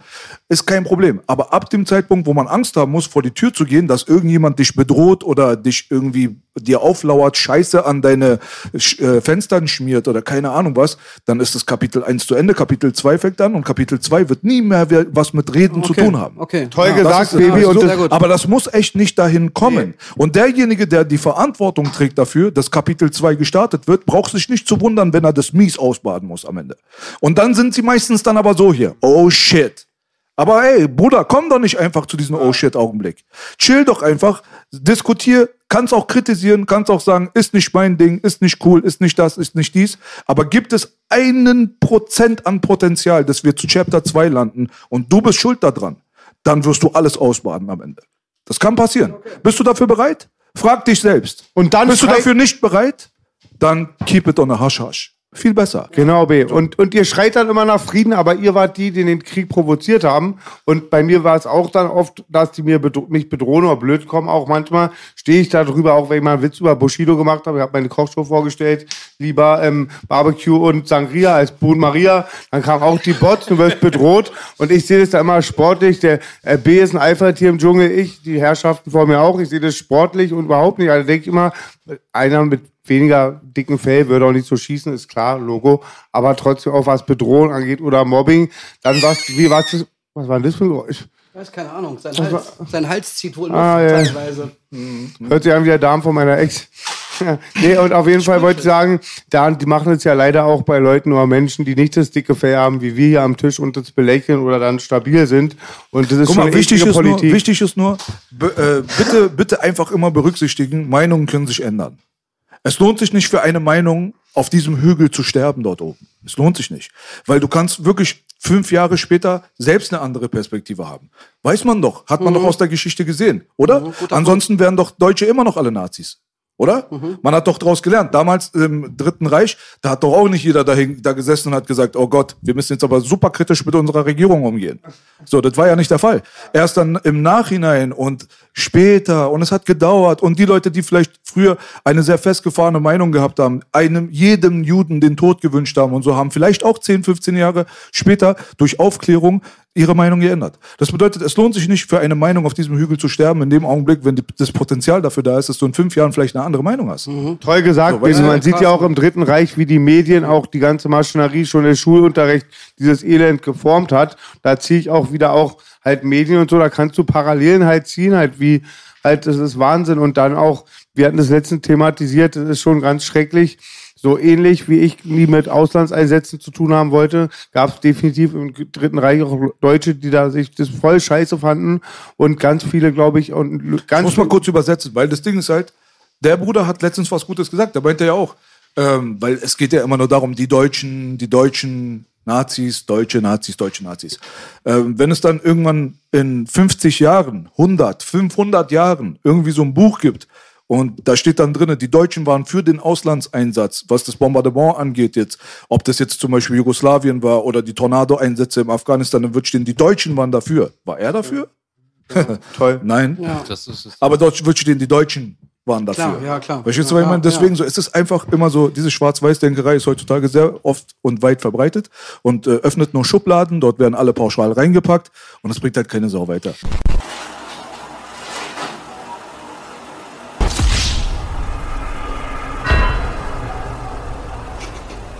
Das Ding ist halt, worüber wir gerade geredet haben, was wichtig natürlich war, weil die Leute werden, äh, äh, werden uns in den Kommentaren alter kaputt machen, wenn ich das nicht anspreche jetzt natürlich. Ihr seid ne, beide ehemalige Crewmitglieder mit Ben Salomo. Jeder weiß ja ganz genau, Befreundet waren wir auch richtig, ja. Befreundet, klar. ja, genau. Auch richtig krass. Richtig. Ja. die Leute wissen ja, ich bin jetzt nicht so der beste Freund von Ben Salomo gewesen und wir haben keine schöne Historie miteinander. Das ist jetzt mal, denke ich mal, äh, sehr äh, diplomatisch ausgedrückt. Ja. Aber ihr beide, ihr wart eng und äh, cool und dies und das. Ich würde mal gerne einfach, wir haben äh, vorher natürlich immer mal wieder, wir beide, geschrieben mal, Ja. aber relativ oberflächlich. Mit dir habe ich zum Beispiel noch nie über Ben geredet. Nicht, dass die Leute denken, wir kommen jetzt hierher und ich erwarte von euch, dass ihr über den jetzt herzieht oder irgendwas. Mir ist das alles vollkommen Latte. Ich wür- würde einfach nur trotzdem gerne mal wissen, weil wir gerade das Thema mit dem Sido-Podcast angesprochen haben. Es ist ein Crewmitglied, ein Freund von euch. Was ist denn eure Meinung? Was ist deine Meinung jetzt erstmal? Danach dann Damien würde ich gerne dazu hören. Asek, erzähl mal. Was äh, meine Meinung zu Ben Salomo ist, was soll ich groß dazu sagen? Enttäuschung, auf jeden Fall Enttäuschung. zwackt Kohle ab, Zwackt Kohle bezahlt ab, die macht- Leute Scheiße bei Rapper Mittwoch, erzählt irgendwas von Exklusivverträgen, dreht alle Leute ab, du kriegst wieder keinen Pass, du kannst wieder nicht rein, alle heulen, Mann, was ist denn los mit Johnny los? Tierstar geht rum, kittet alles, er kannte alle Rapper, Johnny oben, was sollen wir denn jetzt machen? Wie sollen wir es jetzt denn machen? Das ist einfach Undankbar, ja, ja. alleine Pete, dass er Pete ausgebeutet Ja, hat. Guck mal, Pete hat Jonny überhaupt ausge, also Jonny Ben Salomo überhaupt wieder aus seiner Versenkung geholt. Wie Der euer DJ, ne? Genau, der hat gesagt so, ey, ich äh, kenne so ein paar Polen, die haben Store Procent, die äh, Store Procent, diese Klamottenlabel und so, die wollen Fuß fassen halt in Deutschland. Kennst du irgendjemanden? Und dann dachte Pete so, naja, Jonny, der hat ja bei Templetainment, bei unserem Indie-Label, so Papierkram und den ganzen Blödsinn gemacht. Den könnten wir mal anfragen. Und die haben ihn dann finanziert, dass er überhaupt dieses Rapper-Mittwoch-Ding neu jetzt macht, in diesem Kalabash und so. Die haben ja irgendwie 3.000 bis 4.000 immer monatlich gegeben, damit er überhaupt das machen kann. Dziękuję bardzo. Am Ende ist er ja denen sogar in den Rücken gefallen und so meinte, ich brauche euch jetzt nicht mehr und so. Mangelnde Es Selbst das menschlich, also für mich, also ich laber und laber. Für Ja, mich persönlich, gut, ich bin so ein richtig. Herzmensch. Ich gebe ganz viel Liebe. Mir ist egal, woher du kommst, ob du eine Ameise bist oder völlig wurscht. Ich gebe ganz pure Liebe, ohne Filter so. Aber sobald du enttäuscht bin, bin ich enttäuscht. Und ich muss sagen, Ben Salomo ist die größte Enttäuschung in meinem Leben. Menschliche Enttäuschung gewesen. Also das Ding ist halt so, man kann äh, meiner Meinung nach nur enttäuscht auch von Leuten sein, die einem was, die einem was bedeuten. Naja, natürlich. So, Ja, weißt exakt, du? ja. du kannst ja nicht enttäuscht von einem Fremden sein, der geht dir am Arsch vorbei. Exakt. Weißt du Richtig, so? richtig. Jemanden, den man liebt, dem man vertraut hat, wo man Du hast viel Liebe für den Bruder gehabt, Viel ja. Energie, viel in den Weg, also viel Er auch für uns natürlich auch, aber es ist fehlendes Reflexionsbewusstsein in so einem Crew, wenn dir, ein- kennst du diesen Spruch mit einem, wenn dir einmal so jemand sagt, du bist ein Esel, bla bla bla, irgendwann wird es Zeit, sich nach dem Stall umzusuchen, äh, umzusehen, weißt du, von Lucky Number 11, dieser Spruch. Das war immer das Problem. Es gibt endlos viele Treffen, wo ich das mitgekriegt habe, Rapper Mittwochzeit und Chaos Zeit, wo diese, weil er rhetorisch gewi sehr gewieft ist, Ja. immer wieder, Digga, hör auf, du bist nicht Alberto Tomba. Der Riesenslalom ist vorbei. Das ist die Zieleinfahrt. Hier ist jetzt das Podest. Wir stellen uns alle rauf, weil wir sind alle mit Teil dieses Dings gewesen, der olympische Gedanke. Lass uns ein, einlenken und lass probieren, diese Probleme irgendwie hinzukriegen. Und das hat er nicht eingesehen. Und weißt du, was das letzte Plateau ist? Das letzte Plateau, nichts mehr einsehen zu müssen und immer in der Opferrolle zu sein, das könnt ihr euch selber ausrechnen. Was die Schlussfolgerung ist von seinem Jetzt-Status. Das ist die Schlussfolgerung zu sagen, ey, ihr habt mir alle wehgetan und ich bin in der Opferrolle. Das ist die Endkonsequenz, wo er jetzt ist, weil er da nämlich sich einen Freiraum psychologisch, und das ist ein psychologisches Problem, sich den Freiraum verkämpft und sagt, ey, pass auf, dagegen könnt ihr nichts mehr sagen. Wollen wir auch nicht. Wir wollen nichts mit dieser politischen Sache, mit Israel und so da zu tun haben. Es geht uns um unseren Bruder. Es geht nur um den Bruder. Die Flagge hat nichts damit zu tun. Seine Flagge mit Kurdistan hat nichts damit zu tun. Meine Flagge hat nichts, keine Flagge hat was damit zu tun. Es geht einfach darum, wie man mit Leuten umgeht, wie man bezahlt, wie dank man ist man, dankbar ist man und so. Und das hat er nicht eingesehen, bis er in die Garage gegangen ist und gesagt hat, okay, jetzt ist das ist mein letzter Panzer und den könnt ihr nicht einnehmen. Wollen wir auch nicht. Wir wollen doch diesen, mit diesem Panzer wollen wir gar nichts zu tun haben. Es geht um ganz andere Sachen. Weißt du, was ich meine? Verstehe, Das ist patho und das ist eine pathologische Strategie, die er selber nicht reflektieren kann.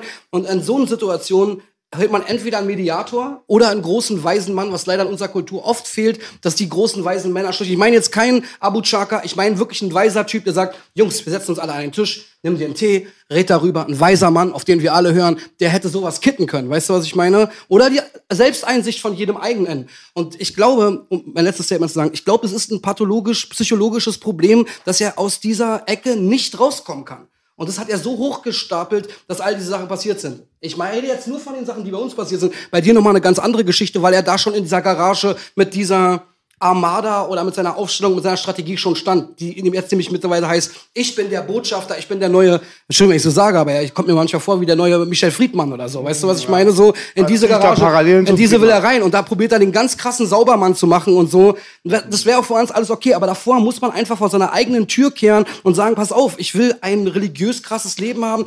Ich ändere jetzt erstmal die Sachen. Ich rede mit all diesen Leuten, die Tränen mit ihm geteilt haben, die ihm ein Gehalt Gottes gegeben haben, weißt du, wirklich richtig Patte, wo andere Leute dann mit 500 Euro nach Hause gegangen sind, die aber alles dafür gegeben haben.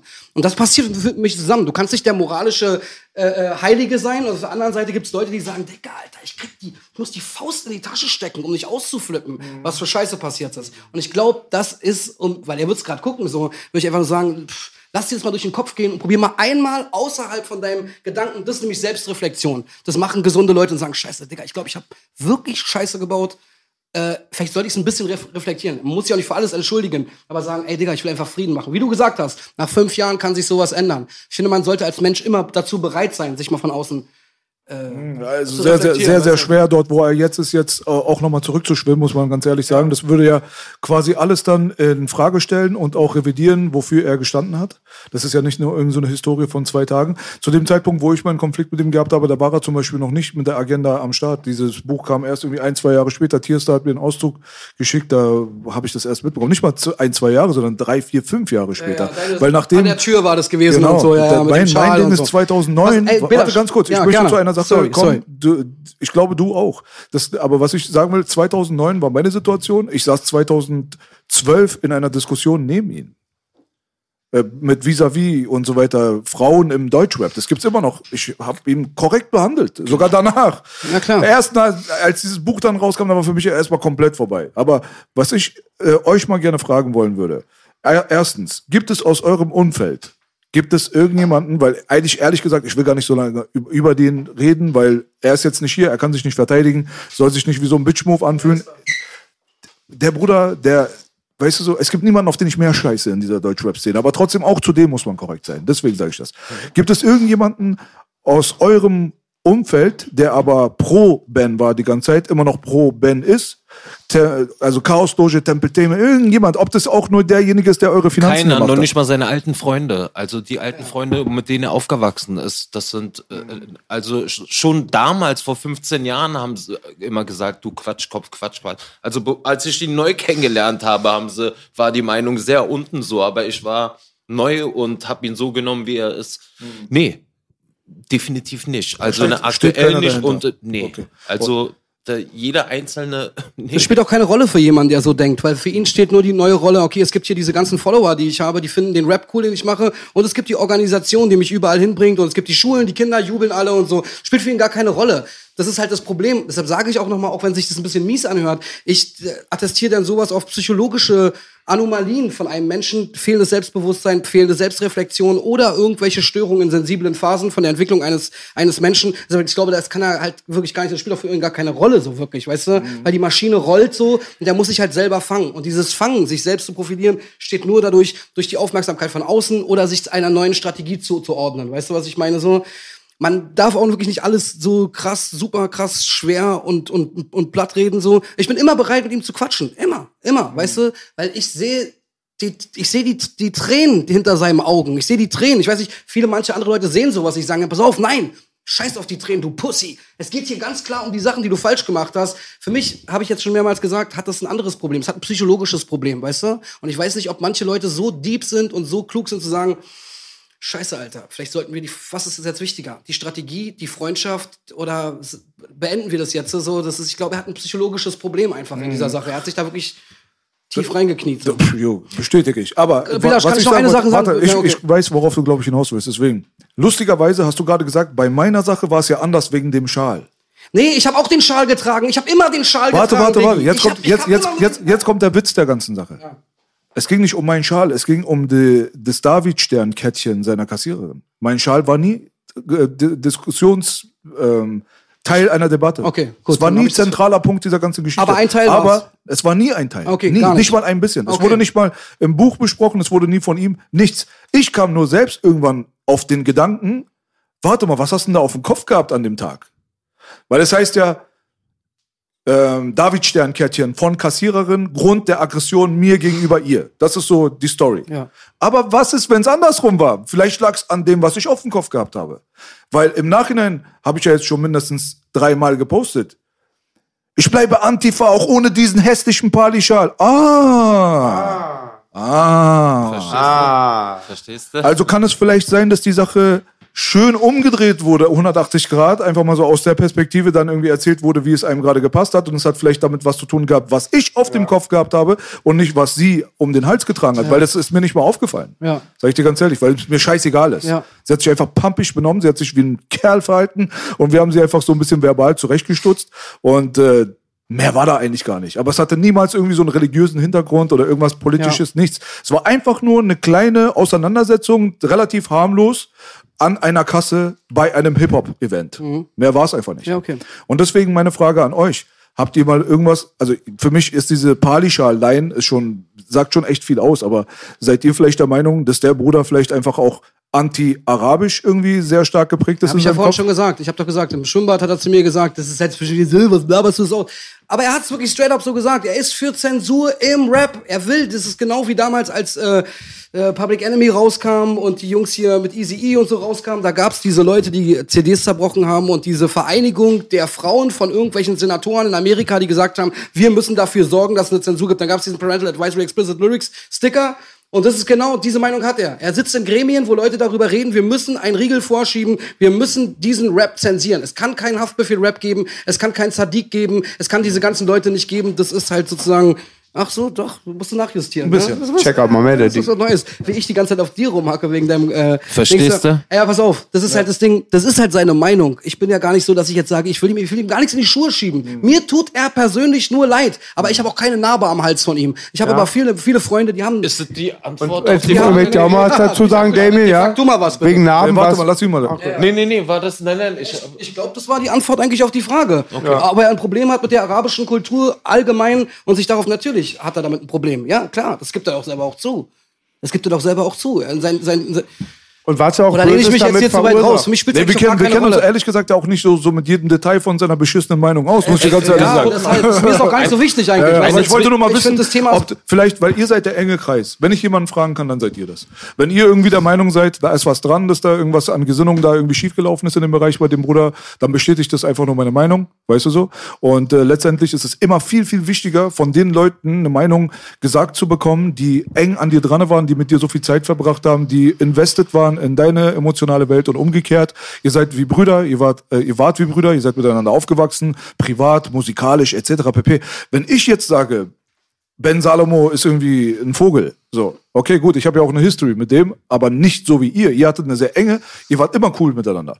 Wenn ihr jetzt auf die Idee kommt zu sagen, wir stellen uns jetzt hier vor die Kamera, hier ist 100% Real Talk, irgendwie 100.000 Leute gucken mir jetzt gerade zu und wir quasi scheißen jetzt gerade auf unser ehemaliges Crewmember, so, weißt du so, dann ist das wahrscheinlich, hat das Gründe, so, weißt Findest du du, so? dass es so, findest du, also ich meine, aus meiner Sicht ist also, ich habe mit Tierstar und mit ihm auch öfters darüber geredet und ich habe immer manchmal das Gefühl gehabt, ey Digga, fange ich jetzt an, Ben Salomo zu verteidigen oder so? Ich muss ehrlich sagen, ich glaube, ich wenn einer von den, oder oder verteidigt oder übertreibe ich jetzt so, weißt du, aber ich meine, ich habe mit mit mit Andres habe ich auch öfters geredet und ich habe immer probiert auch die andere Seite von Jonny mal zu sehen, weißt du? Ich weiß nur, dass es viel Probleme gab mit den Dil Tilly Leuten, die dann gesagt haben, ey, mit Jonny geht gar nicht mehr und Was man ist hat Tilly? Dil Tilly, don't let the label label you.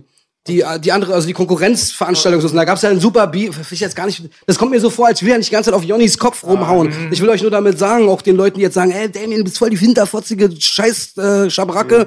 Ich, für mich war immer so, nee, wir haben das wirklich stundenlang ausdiskutiert und es gab, glaube ich, immer einen in der, in der Gruppe, der auch gesagt hat, so, okay, ja, aber wie war es denn genau? Lass mich doch mal genau verstehen, wie es war. Und ich sag dir wirklich, ohne Jonny zu bashen, weil ich, wenn er anruft morgen mit mir zwei Stunden reden wird, ich rede mit ihm hundertprozentig, weißt du? Aber es war wirklich so, dass alle gesagt haben, Damien, hörst dir noch mal an, ich erkläre es dir noch mal ganz genau. Er hat den und den Move gemacht und das ist für mich nur Hoch, eher Hochverrat. Ja, und wenn er bei mir auflegt, werde ich DJ und leg auf, ja. Weil ich bei dir sagte, was? Ich, wenn er bei mir anruft, ich kam ins Studio, sagte, MTV sagt, ich werde die dritte Staffel wahrscheinlich nicht bekommen. Ich war zu oft am falschen Orten. Ich lass bitte kurz reden. Ich Gerne. war naiv, ich wusste es nicht, sagte, hatte mir B was gezeigt, was der Bruder Tierster, der hinter mir mein Rückengrad ist, B geschickt hatte. Da ist Ben. Nee, das hatte mit Tierstar nicht. Oder jemand hat es mir gezeigt, das war das, was Giovanni angespielt hatte. Da ging es darum, dass ich antisemitische Statements mache. Es war grausam, das habe ich noch nie gemacht. Ich habe ganz viel Anekdoten mit ihm. Ich hatte vor drei, vier Jahren oder ein bisschen länger her TV Straße-Interview. Ich kam da mit super Mindset hin, mit den gleichen, ihr du kommst, ich kenne den Typen lange. Auf einmal frontete er mich nur so. Er wollte mich die ganze Zeit in irgend so Pro-Anti-Israel-Vibe reinbringen. Und ich wollte immer, ich habe ihm immer die Bälle vors Tor gelegt. So, ey, da lass mal das wegkehren. Aber deine Freunde aus, das war ganz radikal. Eine Anekdote. Als Rap am Mittwoch noch war, sagte er, dass oft Leute ihn anmachen, weil er Jude ist. Ich ganz naiv, wahrscheinlich auf acht Kapseln, bin hingegangen, ich kann mich an jedes Wort erinnern und sagte, Bruder, ich kenne diese Fluche manchmal, gibt weniger, aber wenn es die gibt, sag mir Bescheid, ich helfe dir immer. Wie es der Teufel will, zwei Wochen später kam die Situation, Araber, bisschen so related in der Familie, waren davor. Er sagte, die wollen ihn aufs Maul hauen und sagen, er ist ein Scheiß, Punkt, Punkt. Kraftwort, was seine Herkunft bezeichnet. Ich gehe raus, wollte das klären. Aber dann kam raus, dass er die Araber aufgrund ihrer Herkunft nicht reingelassen hat, dass er keine Araber reinlässt. Und da waren ganz viele Sachen, ja, auch im Nachhinein, das einfach inszeniert, das ist Politik, das sind Moves, ja. Und das ist grausam, weil diese Sachen wie Antisemitismus, ist wie Pädophilie, das bleibt hängen bei den Leuten. Und du machst auch Leute damit auch das irgendwie, ja. Wenn es an dir haftet, meint er, dann hast du halt Konsequenzen Genau. zu spüren und die kriegst du halt nicht los. Weißt äh, du, auf das- Deutsch, der ist zum Kotzen. Ja, ja gut, ey, guck mal, weil, guck mal, das Ding ist halt so. Äh, lass uns vielleicht von diesem Thema langsam so ein bisschen weggehen. Das ist halt so ein bisschen belastend. Ich will einfach nur abschließend dazu sagen, weißt du, mir persönlich war seine ganze Nummer scheißegal. Weißt du, Hip-Hop ist antisemitisch, was auch immer, halt deine Fresse. Weißt du so? Also mir sind so Leute scheißegal. Wäre ich nicht namentlich mit dieser Lügengeschichte in diesem Buch drin, hätte ich auch gar keinen öffentlichen Konflikt mit dem Typen. Da wäre einfach ein Spinner. Mehr ist, mehr ist es eigentlich ehrlich gesagt. gar nicht. Ich habe ehrlich gesagt nur ein persönliches Problem mit ihm. Weil die Hip-Hop-Szene ist mir auch scheißegal. Ganz ehrlich. Ich bin nicht die Hip-Hop-Szene. Ich bin ich. Wenn ich was Falsches sage, muss ich dafür äh, verurteilt werden. Wenn ich was Cooles mache, kriege ich dafür Applaus. Aber mit der Hip-Hop-Szene, tschüss. Die Hip-Hop-Szene sind alter 6 Millionen Leute. Jeden Freitag kommen 28 Singles raus, äh, 28.000 Singles raus. Was habe ich denn mit denen allen zu tun, Alter, Digga? Deswegen, was ist die Hip-Hop-Szene antisemitisch? Sowieso däm dämlich. So alleine von der Aussage her ist es dämlich. Aber wir haben wirklich oft, oft, oft Angebot bekommen. Wir ficken den. Aber so von Leuten, die du kaum kennst. Die wollten den richtig massakrieren, Bruder. Verstehst du, was ich meine? Wir haben jedes Mal Nein gesagt. Ich auch. Jedes Mal Nein. Ey, lass doch mal sein. Lass doch mal sein. Lass doch mal sein. Ja, lasst es auch sein. Ist, Das ist, okay. das ist- Das ist absoluter Ja. Schwachsinn. Ist in keinem sein Interesse. Schreibt sowas nicht. Weißt du so? Ja. Das einzige Problem ist einfach nur diese inhaltliche, schwachsinnige Scheiße und dass er da so eine krasse Plattform bekommen hat. Ich durfte noch nie bei Markus Land sitzen, Bruder. Verstehst du, was ich und meine? Und das ist es halt so. Ich habe auch noch nie irgendwie fünf Sterne bei Amazon, Alter, für ein fucking Unfassbar. Buch oder irgendwas bekommen. Das heißt, dieser Applaus auch noch von den Leuten, die gar nicht beurteilen können, ob das jetzt irgendwie Sinn macht, was da drin steht oder nicht, das hat mich mehr gestört, ehrlich gesagt. Mich, mich hat es das gestört, dass das so akzeptiert wird von links nach rechts. nie Und dass der dann auf einmal Angst haben muss, irgendwie, dass er seinen Job verli- verloren bekommt auch noch. Und wir kriegen dann auf einmal so, äh, weißt du was, wegen unserer Sponsoren und so weiter. Da sitzen hier Leute, die kacken sich ein, dass sie ihre Sponsoren verlieren, weil die bei uns sitzen, Digga. Das ist noch nicht mal lange her. Du weißt ganz genau, über wen ich gerade rede. Weißt du so? Und das sind halt so Sachen, wo ich mir denke, Bruder, das hat so einen langen Rattenschwanz entwickelt. So, das ist dann schon wieder diese Kausalitätskette, die mir gar nicht gefällt. Ich habe zu viel Apfelsaft getrunken, jetzt muss ich pissen gehen, sagt der Merowinger. Das kommt dabei raus. Jetzt sind wir hier in einem riesengroßen Pott voll Pisse, Bruder.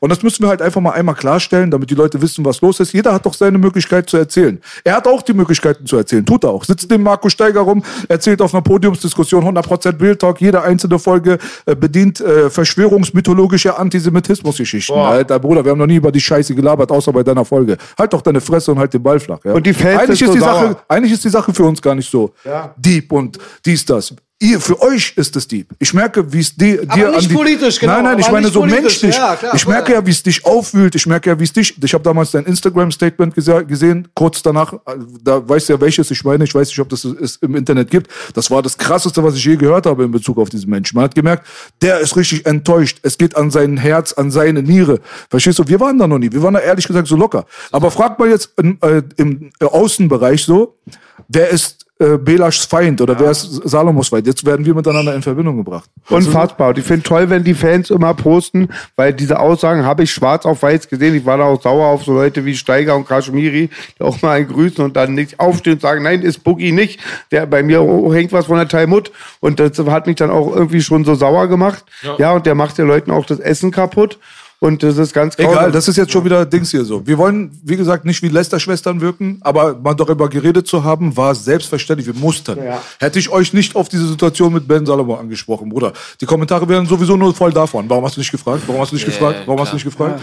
Deswegen, auf jeden Fall, eure Sicht der Dinge war sehr, sehr interessant für mich. Weißt du, für mich ist diese Kacke abgeschlossen, Bruder. Ich sag dir ganz ehrlich. Ich will trotzdem noch mal sagen, ich habe äh, selber dieses Battle gehabt gegen äh, Mighty Mo, gegen, äh, gegen Mighty Mo. Meine letzte Runde, die beste Runde, die ich wahrscheinlich im Battle Rap, ich habe ja nur zwei Battles gehabt, jemals gemacht habe, ist nur mit hebräischen Begriffen. Das ganze Ding ist mit hebräischen Begriffen voll. Er hat sich dazu nie ge geäußert oder so, weißt du, ich habe halt auch irgendwie Roots in der Familie dazu, so. Für mich spielt es keine Rolle. Ich kann nur noch mal sagen, keine Fahne.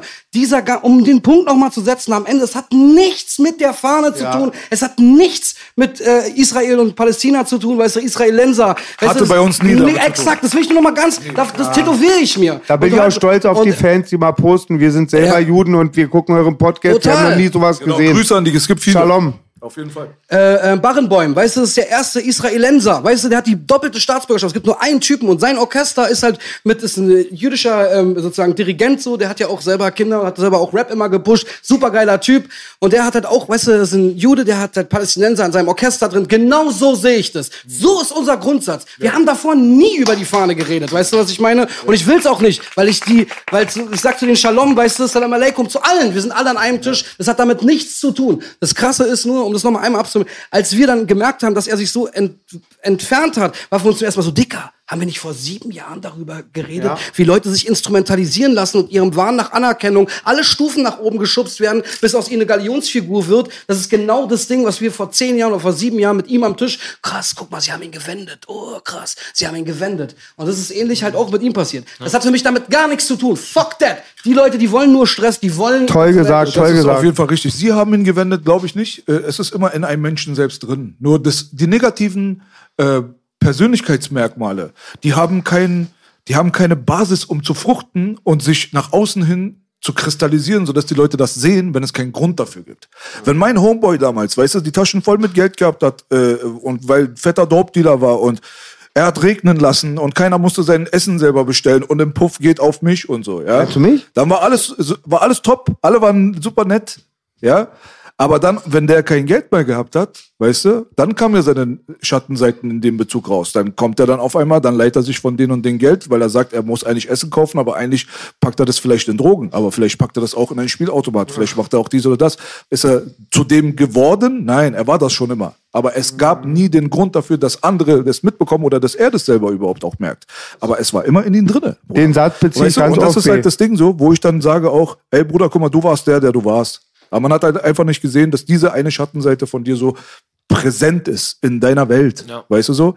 Und das ist halt so eine Sache, wo ich sage, man darf auch ehrlich gesagt nicht heuchlerisch sein. Es gibt dieses Araber gegen Juden, den gibt's auf unserer Straße seit Ewigkeiten. Seit wir atmen und seit wir sehen und hören, kennen wir das. Ja? Der Konflikt ist nun mal super kompliziert da drüben. Es ist nun mal einer der Brandherde der Menschheit. Und in dem Augenblick gibt es natürlich die Araber, die die Juden nicht mögen. Und es gibt die Juden, die die Araber nicht mögen. Und dann gibt es dies und dies. Es gab es schon immer. Aber ist es Bestand dieser Situation? Ist es richtig und akkurat niedergeschrieben? Ist es eine Perspektive, die nachvollziehbar ist? Wenn die Crewmitglieder sagen nein, wenn die Freunde sagen nein, wenn die Fremden sagen nein, aber Amazon sagt ja, Markus Lanz sagt ja, dann haben wir ein scheiß Problem, Bruder. Ja. Überleg mal, wie viel, Weißt bei, du? wie viel- bei wie viel anderen Geschichten, jetzt unabhängig, wir haben ja die Insights sozusagen, du kannst mit den Insidern dann darüber reden und nochmal nachfragen, wie war es denn so gewesen? Das würde mich gerne mal interessieren, können wir mal kurz darüber reden. Jetzt überleg dir mal, wie viele andere Geschichten und wie viele andere Schicksale bei Markus Lanz und bei der Frankfurter Allgemeinen Zeitung durchruschen und was da für ein ganzer Bullshit läuft, das hat alles gar keine, vieles hat gar keine Foundation. Jetzt kannst du mal mit Leuten darüber reden. Für mich ist es auch total sick. Ich denke dann so, wow, er ist echt krass bei der Elite. Wir sind aber mit ihm alle zusammen aufgewachsen so. Und der ist halt völlig abgenabelt von uns. Das ist ein krasser Moment. Jetzt überlege ich mir die anderen Leute, die neben ihm sitzen, die sind alle genauso krass. Was heißt, was mit denen allen passiert ist, weißt du? Was für eine krasse Treppen du da gehst. Absolut. Man verliert krass. auch das Vertrauen halt dann natürlich dann nach und nach berechtigterweise und Gott sei Dank in Sachen wie Massenmedien und so weiter. Weil man dann sieht, okay, das hat fünf Sterne auf Amazon, das kriegt eine Promotion-Plattform, das ist Mainstream und ist trotzdem an den Haken herbeigezogen, dann wird es wohl nicht die einzige Sache sein auf der Welt. Ist gut zu wissen. Ist gut zu wissen für die Leute da draußen, wie es funktioniert. Sehr Weißt du? gut. Und deswegen werden Portale wie unsere auch so ein bisschen torpediert, weil wir ja da, was das angeht, immer versuchen auch so ein bisschen gegenzuhalten. Weißt du, wir laden Ken Jebsen ein, Bruder. Der wird hier aus Berlin verjagt, von mir aus, hat sich entschlossen dazu, hier rauszugehen. Aber für mich persönlich gibt's ein paar Sachen zu kritisieren in seiner journalistischen Laufbahn. Aber der große Katalog, den er vollbracht hat, ist für mich wertvoll, ist cool und ist genau das, was uns ARD, ZDF, RTL und so weiter und Markus Lanz leider verschwiegen Ja, haben. klar. Und das ist dann schon wieder Bullshit. Weißt du, was ich meine? Aber ey, bitte. Ich glaube, was das angeht, sind wir, was das angeht, ähm, jetzt durch mit dem Thema. Toll gesagt, War gut, dass wir das mal angesprochen beenden? haben. Aus dem Beendet Tierreich? Gerne. Das Ja. hat aus dem Tierreich zu tun, das kennst du schon, aber ganz kurz mal Cut. Keiner muss mitkommen, schweres Halten.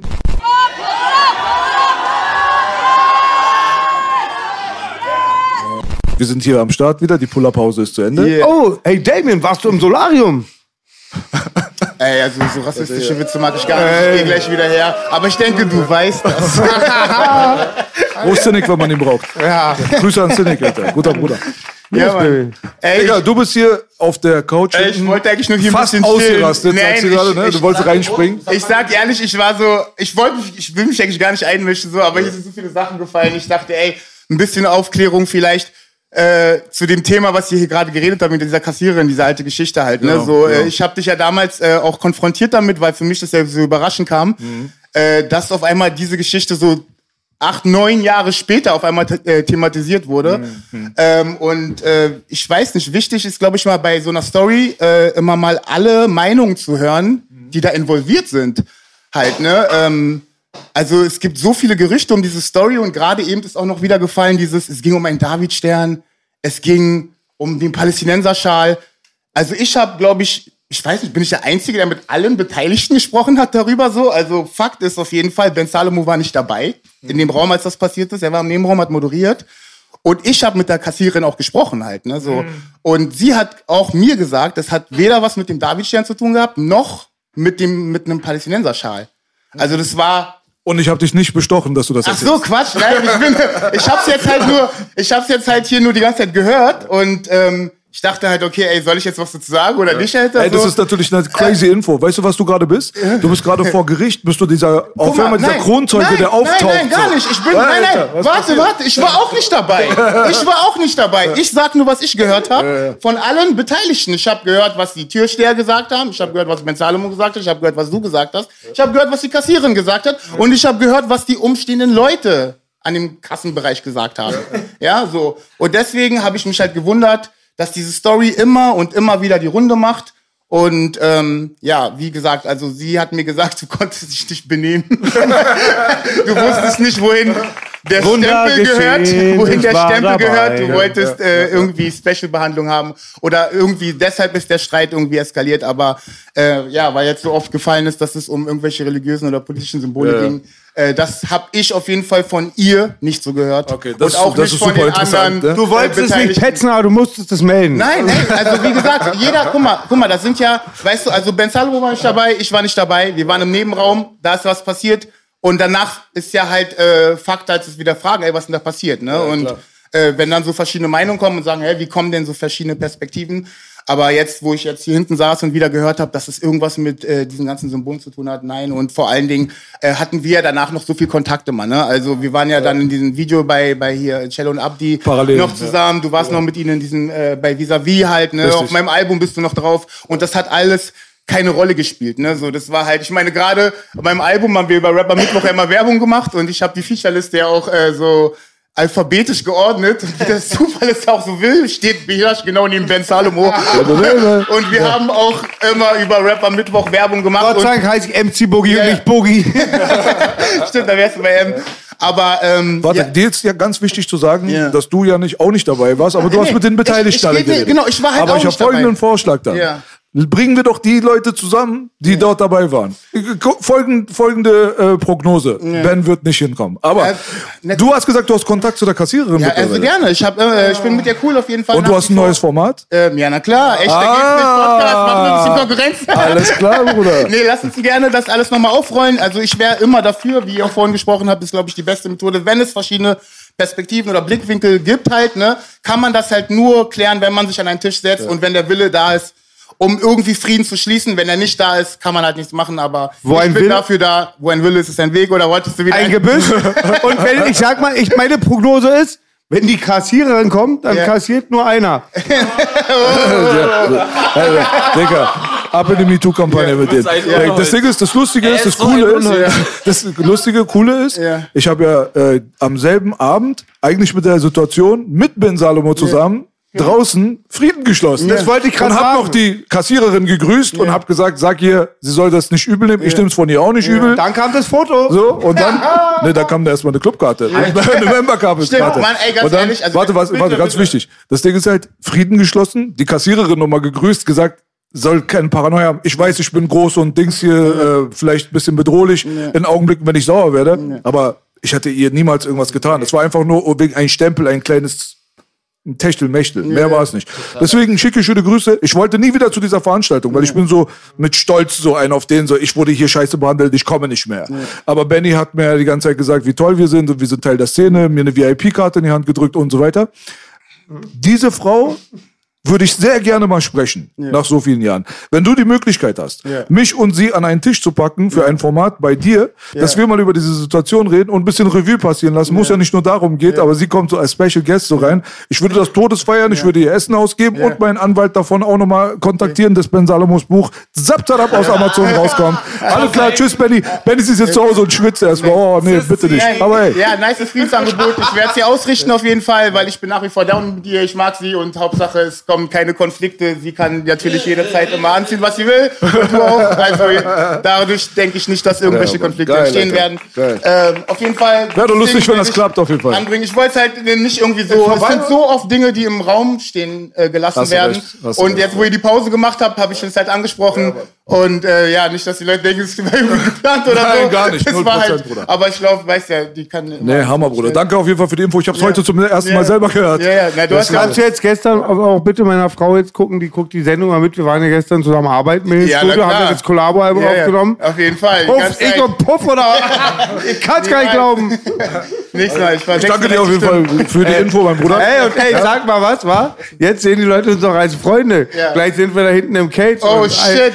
Hab seit 20 Jahren kein Freestyle-Battle gemacht, aber ich sag mal im yeah. Bassbox-Manier, Oh. es gibt kein Battle. Oh shit, Alter, gleich geht's ab, Ich Alter. kann Oh. dich vor- Fressen oder Du gefressen Schiss, du werden. bist Freestyle-Maschine. Ich hab, das wird wieder bei Boogie Live. Also wird Boogie gekriegt. gegen Tierstar gleich auf dem Kreuzberger Hinterhof, Bruder. ja. Das seht ihr bei. Boogie Live Street auf Patreon. Viel Spaß. Wenn er überlebt, zählt's nicht.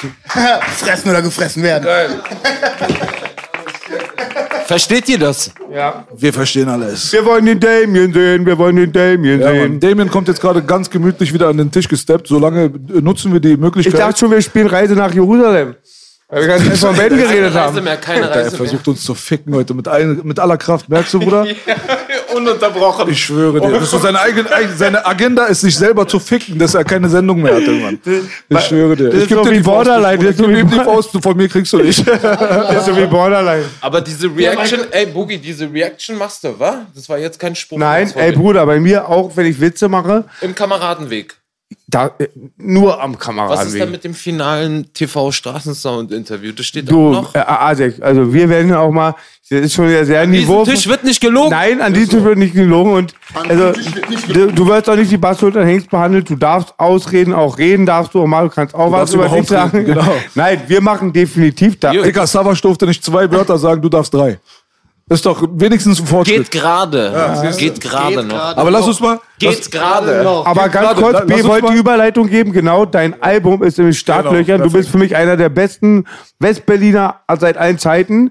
Du bist immer, feierst im Langwitz immer. Das, das erklärt einiges. Ich und, ich, und ich sage jetzt, egal für was wir das machen, wir machen eine Reaction für dein Album, weil da hätte ich auch Schwierigkeiten. Manchmal sagst du, ja, okay, ist gut, aber dein Scheiß pump ich, ich feiere das. Ich denke mal, auch das will ich auch feiern. Machen wir die Reaction am Kameradenweg. Ich finde auch, dass es ein sehr starkes Album geworden ist. Es war für mich der Underground-Überraschungshit überhaupt. Hast du es komplett gehört? Ja. Okay, geil. Und ähm, das Ding ist halt so, ich war sehr überrascht davon, was für eine Atmosphäre das gehabt hat. Du hast auch neue mit alten Elementen gemischt. Das war jetzt nicht irgendwie, ich bin, äh, äh, weißt du, so im Kopf 80 Jahre alt und mache jetzt äh, nur auf 90 Genau. BPM Boom Bap. Richtig, genau. Was ja auch cool ist, ist ja okay. Aber man sagt, man ist ja fast in so einer Los-Los-Situation heute. Wenn du heutzutage nur Oldschool machst, sagen die Leute, du bist hängen geblieben. Wenn du auf einmal als Älterer, nicht Älterer, sondern jemand, der lange dabei ist, jetzt auf einmal neue Einflüsse mitnimmst, sagen sie, okay, du bist Bandwagon-Jumper. So, weißt du, also hat man so, mh, schwierig. Aber bei dir, finde ich, hat es sich nicht angefühlt, als wenn das irgendwie so ähm, erzwungenermaßen modern klingen muss, sondern das war halt einfach so eine logische Konsequenz, Entwicklung, hat einen sehr hochwertigen Eindruck gema gemacht. Schöne Atmosphäre, gute Instrumentale, gute Raps, gute Beats. Für mich das Knowledge. Underground-Album des Jahres. Danke. Ey, King, sowieso cool, dass Bede sagt. Ich kann diesmal nicht mitreden, weil ich kenne das Album nicht. Aber für mich bist du einer der Artisten des Jahrhunderts. Real Talk, keine rosa Das holst du erstmal heute Abend erstmal nach. Ja?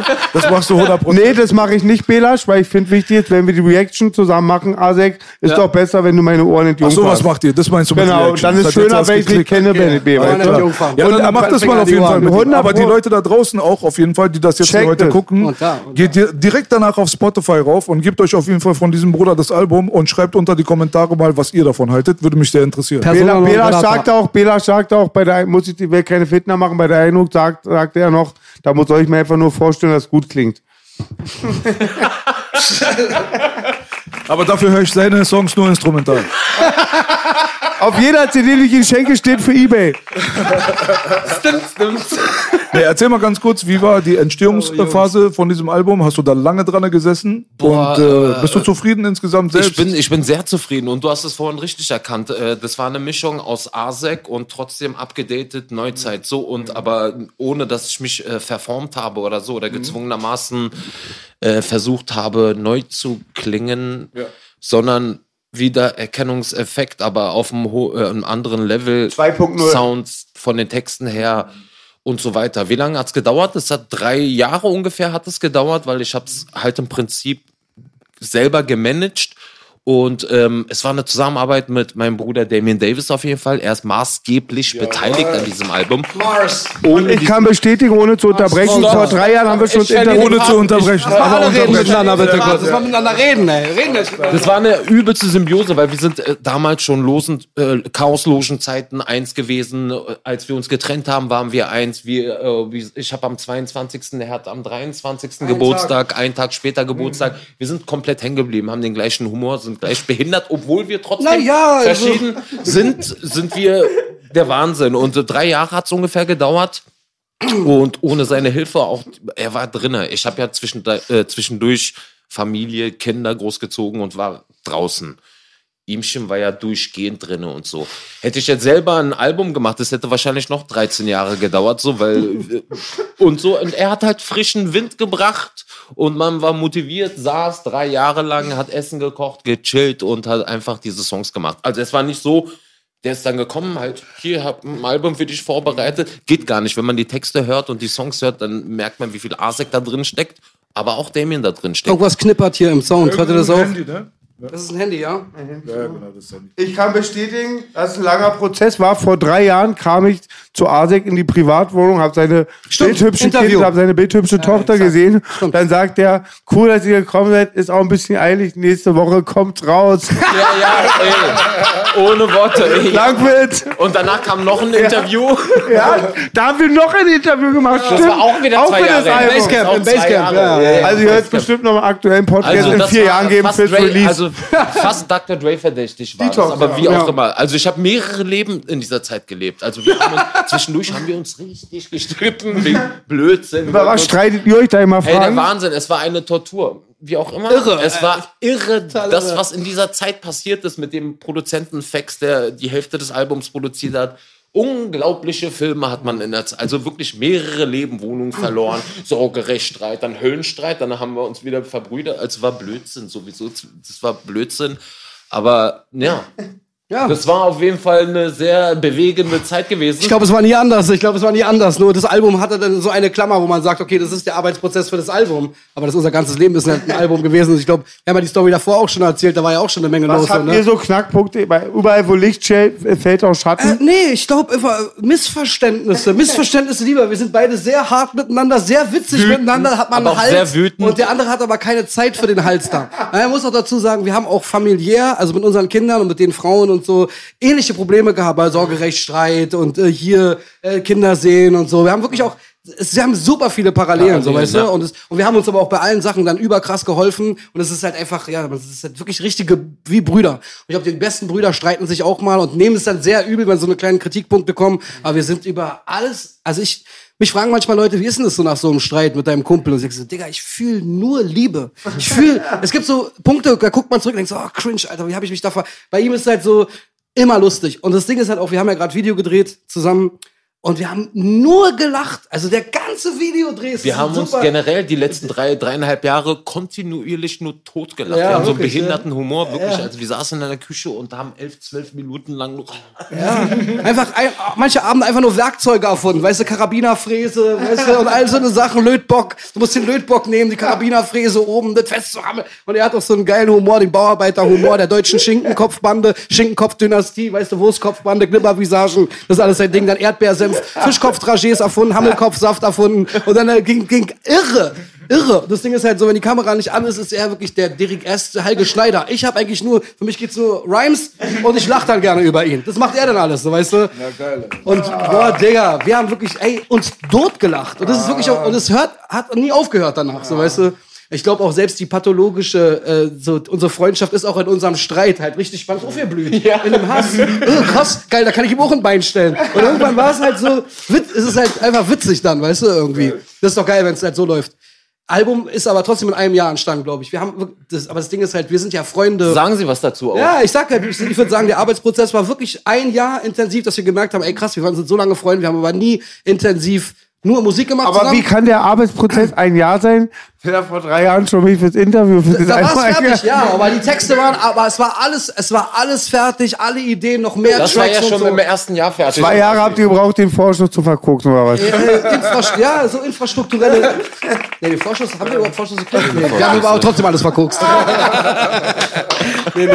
Aber äh, das war schon zu dem Zeitpunkt, als die Interviews waren, war die Musik schon fertig. Aber dann halt so wieder Stress mit den Produzenten, dann. Mastern und das und das. Das ist aus und einer so. Feder ein Produzent, ihr sagt gedacht, es, so, also Fax ist der Produzent. Fax ist der Produzent, Fax ist der Produzent, Fax ist der Produzent. Und der Fax hat auch diesen Lüg produziert, den wir dann in dem Arbeitsprozess auch noch kennengelernt haben. Luke ist Ben's Rap-Nummer was. Äh, nee, nee, nee. nee Lüg ist ein, ist ein Mythos. Und äh, DJ Mythos. Pete ist auch, also die andere Hälfte hat DJ Pete auf jeden Fall auch produziert. Genau. So. Aber du bist am Start. Das ist nicht so, ich habe Album gemacht, ruh mich drauf aus, vielleicht mache ich mal irgendwann. Also ich, hab, ich strebe jetzt auch keine Karriere mit 44 Jahren oder so, einfach mein Hobby frönen und äh, hier und dort mal ein paar Songs äh, raus und meine Chance äh, oder meine Möglichkeiten nutzen, das war's. Digga, dieses Altersding ist scheißegal, Bruder, ganz ehrlich. Weil das Ding ist, Ist mir auch scheißegal. 40 ist jetzt von 88. Ich find's, ich find's geil, was du gemacht hast. Mir ist äh, die Zahl dahinter vollkommen Latte, so weißt du so. egal. Ich fühle mich auch gar Ganz nicht. ehrlich, Bruder. Total. Ich Hip-Hop ist die einzige Musikrichtung, wo einer nach einem Alter fragt. hab- Total. Die einzige. Ja, ja. Warum? Woher kommt das? So okay, dieses, dieses Young Man's Game, ich verstehe das, wenn es um Ultimate Fighting geht, weißt du, weil irgendwann ist dein Körper morsch. Ja. Aber ey, in die Kabine zu gehen, Bruder, Und oder auf die Bühne zu gehen, ganz ehrlich, solange Savas und Azad noch rappen, fühle ich mich jung. Yes, baby. Ich schwöre. Lieber 40 mit 40 als ranzig mit 20. So ist es. Das geht nicht nur für die Ladies, Baby. Geil auf jeden Fall. Also, Zahlen sind unwichtig, sagt euch der 16 cm Antäter. das ist, Zählen, das ist zählen ist absolut wichtig. wichtig. Zahlen unwichtig, aber zählen ist Das wichtig. ist ich dachte, ab wichtig. 10 ist wichtig. Zahlen, ab zählen, zählen. Äh, Auf jeden Fall Zählen, check mal äh, Damon Davis, ein Kram ab. Er ist auch ein krasser Schauspieler. Der wird auch eine kleine Rolle auf jeden Fall in einem zukünftigen Projekt von einem krassen Typen, dessen Namen yes. sich reimt auf Hatthias Brime. ne, ne? Man weiß es nicht genau. Und äh, checkt hundertprozentig, meiner Meinung nach, wie gesagt, das Underground-Album des Jahres von dem Bruder Asek, Persona non grata. Und seid gespannt auf jeden Fall auf das krasse Battle, was wir jetzt gleich nochmal abziehen werden, wo MC Boogie gegen Tierstar direkt mal in den Kreuzberger Käfig steigen wird. Baby, Yes, baby. baby. Gibt es noch irgendwas, was ihr sagen wollt? Gibt es irgendwas Wichtiges, irgendwas, worauf ihr die Leute hinweisen wollt? Was kann man in naher Zukunft er- erwarten noch von euch? Ich weiß nicht, was, mit, was es mit dieser Jacke auf sich hat, aber die Jacke ist ganz geil so auf jeden Fall. Und bleibt gesund und seid einfach kreativ. Das Beste Und Sport, kreativ. und lob den Tag nicht vor den Abend. Genau, auf jeden Fall. Am Ende des Tages. Und alle, die hier genannt wurden, ihr seid immer herzlich willkommen. Wenn ihr irgendwelche Probleme habt mit den Sachen, schreibt, lasst uns quatschen, gerne auch offiziell. Und sonst macht Sport. Immer bereit für den Dialog, wa? Immer bereit für den Immer Dialog. offen für den Dialog. Gerne auch Immer- alleine. Es gibt eine kleine, eine kleine Mini-Überraschung, gibt es jetzt noch mal ganz zum Okay, Schluss. warte. Eine ich dachte wirklich, er holt raus erstmal schon. Ich habe auch schon Hab ich ja, hast du Den nicht Lachs- gesehen, ist ja eine Mini-Überraschung. den Lachs drauf. Die werden, die werden so ein Meme machen aus meinem Gesicht, so gerade so. Digga, Bruder. Auf jeden Fall, es gibt eine kleine minimale Überraschung, da möchte ich euch darauf hinweisen und es hat nichts mit Big in Japan zu tun von äh, MC Boogie aus Langwitz.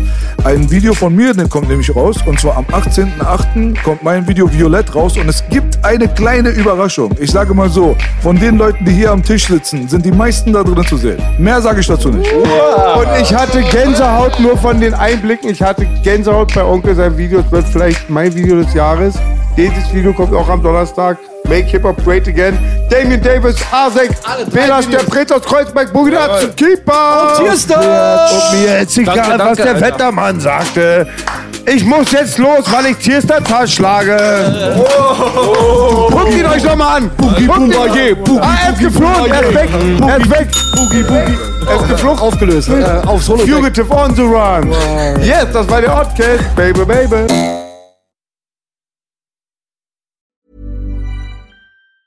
Normally, being a little extra can be a bit much, But when it comes to healthcare, it pays to be extra. And United Healthcare makes it easy with Health Protector Guard fixed indemnity insurance plans. Underwritten by Golden Rule Insurance Company, they supplement your primary plan, helping you manage out of pocket costs without the usual requirements and restrictions like deductibles and enrollment periods. So when it comes to covering your medical bills, you can feel good about being a little extra. Visit uh1.com to find the Health Protector Guard plan for you.